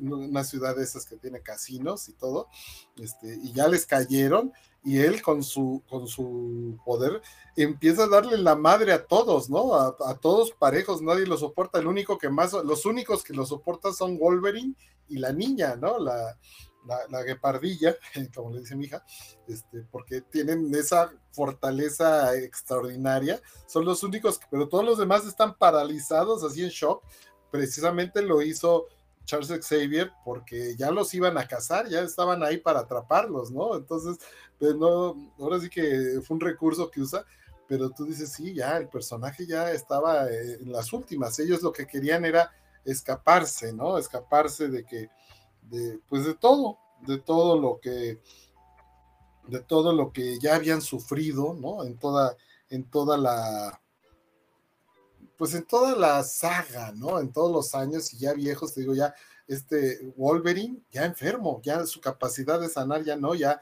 ya, ya es un veneno que trae por dentro, se le está convirtiendo y, necesita una cierta droga que por ahí los chamaquitos que escaparon le, se la facilitan para poder, ahora sí que dar su última batalla, porque ya, ya no, ya no estaba a la altura, ¿no? De, del Wolverine que era antes, y menos con una versión, una versión más joven que él, ¿no? Donde sí definitivamente era, este, pues ya, ya era, era imposible que él en sus condiciones normales lo ganaran. Entonces, aparte todo alcohólico, ¿no? Ya ves que se ponía borracho. No, no, es, es, es una película que la verdad sí le da un toque muy humano a estos, a estos personajes que en su plenitud, bueno, pues casi, casi imbatibles, ¿no? Eh, poderosos y admirables, pero sí me da, me da mucha, pues no, ¿cómo decirte? Sí me da nostalgia, una película que genera nostalgia, pero que también, la verdad, yo considero que es de mis favoritas, mi cariño. Sí, no, no, fabulosa. Y creo que no han, o sea, ni, de parte de Warner ni de parte del mismo Disney, va a ser muy complicado que lleguen como a ese nivel de, maestría de narrativa, de, composición, porque sí, o sea, no es un, un cómic como en específico que se haya desarrollado ya en las historietas, sino que como que toman un montón como de, tropos de diferentes historias y armaron esta nueva historia para esta película que es es maravillosa, es preciosa. Creo que nunca se había llevado el cine de superhéroes a ese, a ese nivel de, narrativa, de humanidad y de, tragedia, mi carnal. No, es una cosa eh, preciosa esa película. A mí también me gusta muchísimo. Sí, sí. Caliban, Caliban era el otro, el otro Caliban, el que, que, era el que cuidaba, no me acordaba, que era el que cuidaba a Charles Xavier y, que, y que no resistía los rayos del sol, ¿no? Le, le, quemaban la piel así horriblemente y, sufría mucho. Entonces, este, bueno, pues ahí, tenemos este malvado Donald Pierce, así lo tortura a Caliban, ¿no? Para que tú dinos dónde está, dónde está los mutantes, dónde está Charles Xavier y Wolverine y la niña, la niña que, su, nombre en el personaje es X23, ¿no? Por el experimento, por el experimento genético que, hacen con ella. Entonces, bueno, a todo esto ahí queda esta, esta película. Igualmente nos da mucho gusto cuando el malo recibe su merecido, mi carnal. Así es, mi carnal. Y bueno, ya este, me parece que son los últimos dos. que sigue Jafar de, de Aladdin, mi carnal. Pues este es el, el, malvado, ¿no? Que era ahí como una especie de consejero, ¿no? Del, sultán, pero pues como que se quería quedar con la princesa y, medio cábula y el amago, pero pues ahí envidioso, ¿no? De, de Aladín y pues sí, sus intenciones eran malas, ¿no? Nomás la cara de malvado, ¿no? Entonces, este, pues todo el tiempo está haciéndole la vida imposible ahí a Aladín, queriéndose quedar con la princesa y finalmente lo que quiere es como el poder máximo, ¿no? Que es la, lámpara o hacerse del genio, ¿no? Para ganar poder absoluto. Entonces, después de múltiples fechorías y de, de cosas y de, dar haciendo el mal ahí en toda la, en toda la historia, en toda la película, este, su último deseo es pues ser tan, ser, ser un genio, ¿no? Ser como el genio. No me acuerdo cómo es que lo pide bien. Y pues su castigo es ejemplar, mi carnal, porque acaba siendo esclavo de sus propias ambiciones. Acaba siendo atado a la lámpara. O sea, sí, con todo el poder que pidió y todo eso, pero pues en calidad de genio, ¿no? Completamente atado a la cámara, eh, eh, perdón, a la, a la lámpara y pues atado a vivir eternamente siendo esclavo de quien lo, lo vaya liberando, ¿no? Y estar encerrado en esa en, la lámpara maravillosa, ¿no? O sea, ahora sí que cubrir el papel que, tenía el genio, ¿no? Que, que, la película pues acaba siendo liberado, ¿no? Entonces, malvado de malvados que es, es este ajusticiado por su propia ambición desmedida, mi carnal. Sí, sí, sí, eso, eso también da gusto. Incluso también así, digo, la, la película de, dibujo animado, ¿no? De Disney, no me acuerdo si es finales de los años 80 o ya es noventera, no, no, no me acuerdo bien, no lo ubico. Pero ya ves que se hizo hace unos años la, la versión de live action con Will Smith, y, y, ya todo un recurso de visual sensacional y, y, los despliegues musicales y todo, pero al final el malo es el malo y recibe su, su justo castigo. Entonces sí, es otro de los que de los que dan gusto, ¿no? Que todos disfrutamos en su momento, que eh, que le haya ido así por, pues, por ambicioso, no hay de otro. Y por, lisonjero, arrastrado y así, todo. Sí, sí, sí. Usó todas las, todos los artilugios para llegar a, lo que quería, ¿no? Sí, así, exactamente. Y pues bueno, eh, ya viene, creo que es el último, mi carnal, que es este. No, me, te lo voy a dejar, mi carnal, porque no me acuerdo. O sea, sí me acuerdo de la película. Este. De, de este pero no, no me acuerdo, no me acuerdo bien qué onda con este personaje, mi carnal. A ver cómo estuvo la cosa. La película Deadpool ¿no? nos, nos pone eh, la historia eh, pues de, un, de un cuate, ¿no? Este, Wade Wilson, que había sido paramilitar, que había sido, eh, había trabajado en diferentes agencias, pero pues lo habían corrido, no sé si era muy loco, muy indisciplinado, y finalmente pues termina haciendo trabajos así, chambas, pues como de medio matón o de golpeador o de, de cabrón, ¿no? Y cobraba dinero. Este, ahí te muestran cómo va haciendo eh, su vida, finalmente se relaciona con una, con una chica que pues termina convirtiéndose en, su novia, ¿no? Eh, ay, ahorita no me acuerdo cómo se llama ella, pero es, es la actriz Morena Baccarin se llama. Morena Baccarin, que, es una mujer hermosísima, ¿no? Este, bueno, el chiste es que él lleva su vida, pues bueno, con todas las complejidades de ser a lo que se dedica y de que su chica también era de, los medios ahí, de la vida fácil, etcétera, pero hacen buena pareja, hacen clic, son, son buenos entre ellos, pero un día eh, pues se cae enfermo y descubre que es un cáncer que está muy cabrón y que solamente pues hay métodos experimentales así, pero que no están todavía legalizados o que no son formales, que son pues, por debajo del agua. Y este, y, y, él, pues eh, la, su novia le dice, pues no, pues, vamos a buscar, pues por el buen camino, ¿no? Pero él ante la desesperación y como la ve tan mortificada, dice, no, pues yo me voy por, por estos güeyes, ¿no? Porque por ahí un fulano lo contacta, saben que está enfermo, porque andan detectando ese tipo de personas y le dicen, oiga, aquí pues nosotros tenemos la cura, ¿eh? Puede ser y puede potenciarse y ser un chingón y no sé qué. Pues va, ¿no? El día desesperado, órale, va. Y resulta que el que está al frente de esos experimentos es este famoso Francis Freeman, que él se hace llamar Ajax o Ajax, ¿no? Diríamos, diríamos en español, como el detergente Ajax. Ajax bueno, Ajax.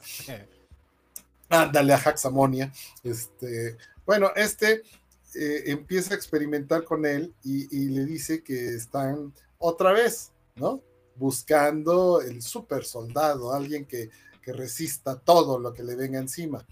Y, pero entonces como él aceptó, queda bajo su dominio y bajo su, todo lo que le quiera hacer, ya se jodió, ya se jodió este Wade Wilson. Y, entonces empieza a hacer y ve que no, y ve que no, y dice, a veces hay que llevar las cosas al extremo.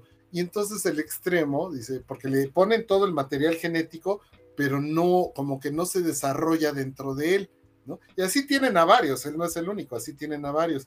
Pero el, camino extremo es que lo, en una de esas como cámaras hiperbáricas, ¿no?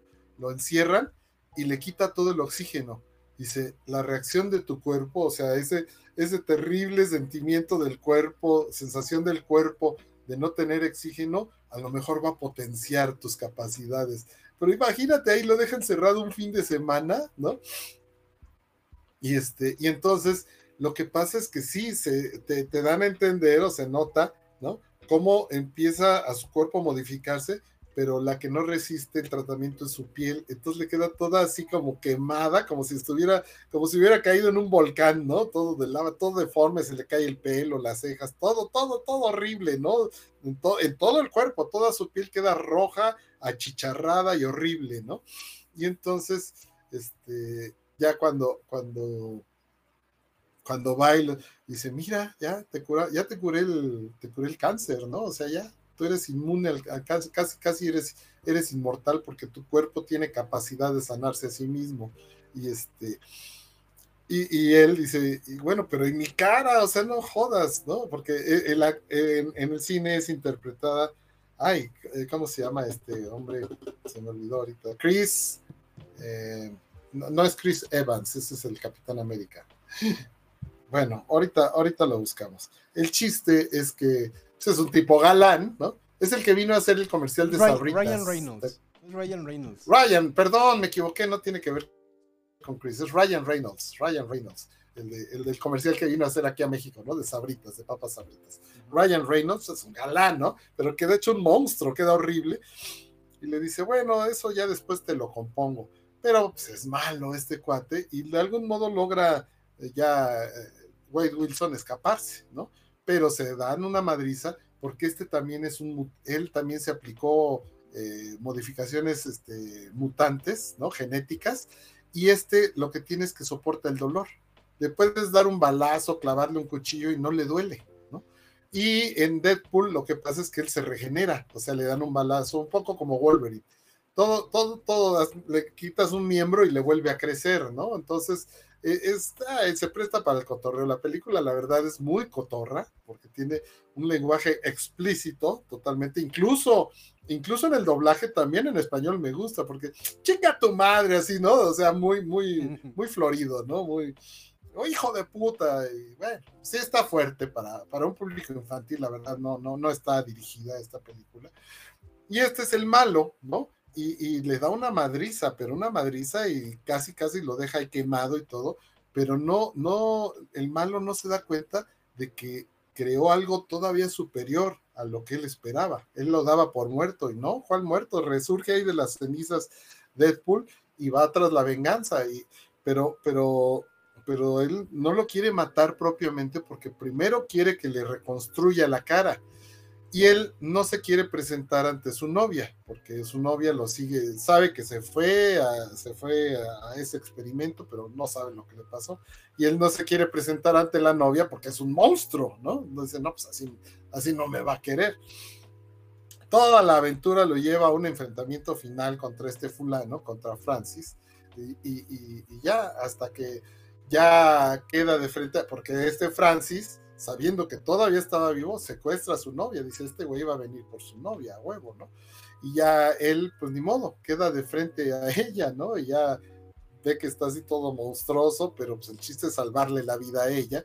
Un enfrentamiento, una madriz espectacular que se dan junto con otros mutantes que, que aparecen ahí para ayudar, también los secuaces del malo se echan muy buen cotorreo, muy buenas madrizas, y al final quedan los dos, ¿no? Quedan los dos y ya lo tiene ahí Deadpool, ¿no? Ya sabe que por más que le pegue y le haga, no, no siente dolor, pero lo tiene así encima de él y está con la pistola apuntándole a la cabeza. Dice, nada más no te mato porque primero me tienes que reconstruir. Y se queda el otro, ¿en serio te creíste que yo te iba a reconstruir? No, que casi, casi, qué pendejo eres, mano, no jodas, hasta suenas tierno. ¿En no manches, ¿no? Y, entonces ahí aparece otro mutante, ya lo va a matar y aparece este, el eh, coloso, el, mutante ruso, que es como de titanio, ¿no? Todo metálico, súper fortachón, y que le quiere, siempre ha sido una especie como de guía de la ética, porque eh, Deadpool mata sin consideración. No, no, para ser un héroe debes tener cuatro o cinco momentos y debes perdonar al enemigo y no sé qué, y le está echando un rollo y ya le da el balazo y ya lo desmadra todo, ¿no? Es finalmente se hace la justicia y le dice, ¿por qué lo mataste si te estoy dando? Es porque no te callabas, cabrón. este, este tenía que morir, ¿no? O sea, no, no, nada de perdón ni nada. Este era malo, malo y sí, y termina matándolo, ¿no? Hasta el otro, el, coloso, vomita cuando ve cómo le descaga la, la, cámara y la cabeza. Entonces, dices, bueno, sí fue muy malo a lo largo de la película, dices, qué poca madre, pero pues el otro todavía tenía la ingenuidad de que, como le había dicho, bueno, eso luego te lo compongo, dices, bueno, antes de matarme, componme la cara, ah, ¿en serio te lo creíste? Y hijo de la... Ya dices, chinga tu madre, ya no tienes razón que vivir, ¿no? Ya finalmente se arma y ya termina, digamos, Deadpool presentándose, ya le dice, ella pues le da una madriza porque, oye, ¿por qué, ¿por qué no me dijiste que estabas vivo? Ella pensó todo el tiempo que ya se había muerto, como se desapareció de su vida. Entonces, este, ya le dice, bueno, finalmente es una cara a la que me puedo acostumbrar, ¿no? Ya, porque sí hay un amor verdadero entre ellos, pero el momento en que lo mata este cabrón es, muy singular y es que es una película muy fuerte, muy escatológica, ¿no? Muy cruda para muchas, pero es chistosísima, la verdad yo me divierto mucho cada vez que la veo, me da, me da mucha risa porque tiene pasajes muy, muy singulares, mi carnal, de humor negro, pero... Sí, negro, negro, pero muy, muy, muy simpático, mi carnal. Sí, es una... Sí, digo, no me acordaba como de tanto detalle. Necesito revisitarlas, fíjate, porque como que, sí, o sea, sí, sí las vi, pero pero como que no, o sea, no, no, no, se me quedaron como tan grabadas. Este, creo, que la primera fue porque justo me había tocado como que doblada y como que no me gustó tanto el doblaje así medio chaca. Pero le voy a dar la oportunidad de, de revisitarlas, mi carnal. La segunda sí recuerdo que la vi, pero tampoco me quedó como tan, tan clavada. Lo que sí recuerdo que tenía también secuencias de acción espectaculares, mi carnal. Sí, sí, sí, donde sabe cable, ¿no? Es este. Ajá. Que es Josh, Brolin. Sí, sí, sí. También. Josh Brolin. Y, también tiene unos pasajes muy, muy chistosos. Es que pues, Ryan Reynolds, que, que en parte también escribió el guion, ¿no? O sea, es un guion ahí entre varios. Pero, pero sí, le meten unas cosas muy fuertes. La verdad, es una película que disfruto tanto en inglés como, como en español, ¿no? Este, sí, sí se puso ahí medio medio pesado y hay gente que no, pues no, la verdad no le aguanta, quizás no, no, no es para tanta, pues entre vulgaridad y escatología y un lenguaje de, fuerte y, escenas muy crudas, muy, muy, muy, de, muy de sangre, ¿no? Muy, muy violentas, pero creo que sí, digo, ya si, si uno las aguanta termina incluso divirtiéndose. No, no te, te emocionas por la acción y que el personaje bueno resuelva las cosas y le den la madre al malo, pero te diviertes. Yo así las veo como unas películas eh, divertidas que, a, mí me, a mí me cuadran. Y sobre todo que sale lo convencional, ¿no? Porque es más bien como el antihéroe, ¿no? no es así todo, pues así de que le vale madre. así de partir un güey así a la mitad con sus espadas, y sí. Sí, es completamente eh, grotesco, pero muy chistoso, mi carnal. Eh, la parte donde le cortan una mano y le empieza a salir una mano chiquitita, ¿no? Así, y tiene su compañera, su roomie, ¿no? Donde vive es una señora anciana, negra y ciega, ¿no? Y, está sentado y, le está acariciando así, ¿no? dice, oye, ¿estoy loca o tu mano es muy chiquita y es que apenas le está creciendo otra vez? Y en la segunda, las patas es lo que le vuelven a las piernas. No, no, no manches, o sea son películas pues cagadonas de risa, mi carnal. Pero bueno, quise ejemplificar que este es un malo que finalmente recibió su merecido, un castigo justo. Así es, mi carnal. Muy bien, pues bueno, este fue el, este fue el último de los, de los castigos justos, mi carnal. Y pues bueno, con esto cerramos esta tetralogía de estos conceptos ahí escabrosos. Y este y pues no sé si quieras este, agregar algo más, mi carnal. Pues no, nada más agradecer a los que llegan hasta esta, hasta esta hora, hasta esta... Tratamos de hacerlo lo más rápido posible, pero siempre nos colgamos. Eh, de todos modos, eh, quienes lo escuchan ya posterior en el Facebook Live, ya saben, pueden dejar su comentario, pueden dejar su saludo, un saludo para mi hijo que lo está viendo, que ya no tiene clases. Eh, pero bueno, eh, espero que todos eh, nos sigan acompañando, pasen la voz, comenten, enriquezcan la plática y nos veamos la próxima semana, mi carnal. No hay de otra. Así es, mi carnal. Pues igual, muchísimas gracias a quienes nos estuvieron acompañando, igual quienes lo están escuchando posteriormente. Eh, por favor, comenten o, o déjenos sus este sus opiniones al respecto de, del show. Ah, eh, comentarles en, si lo están escuchando en Spotify, por allá hay una, ya se habilita una opción para que también nos dejen sus opiniones y comentarios en ese mismo medio, si, si son tan amables. Y pues bueno, si disfrutan estos, estos contenidos, hagan favor de compartirlo con quien creen que también lo pueda disfrutar e integrarse también en un en vivo en algún momento dado para poder este para poder también intercambiar ideas y reflexiones acerca de los temas que vamos presentando. Muy bien, pues ahí está, dicho todo, pues aquí nos despedimos de, este, de esta sesión que fue la número 19, ya llegamos a 19, mi carnal, y saber si la justicia existe o no existe. La justicia ni existe o sí, esa fue la reflexión de, este, de esta sesión. Nos estamos viendo, mi carnal. Abrazo a todos, saludos y muchas gracias. Saludos, buenas noches, descansen. Adiós. Bye.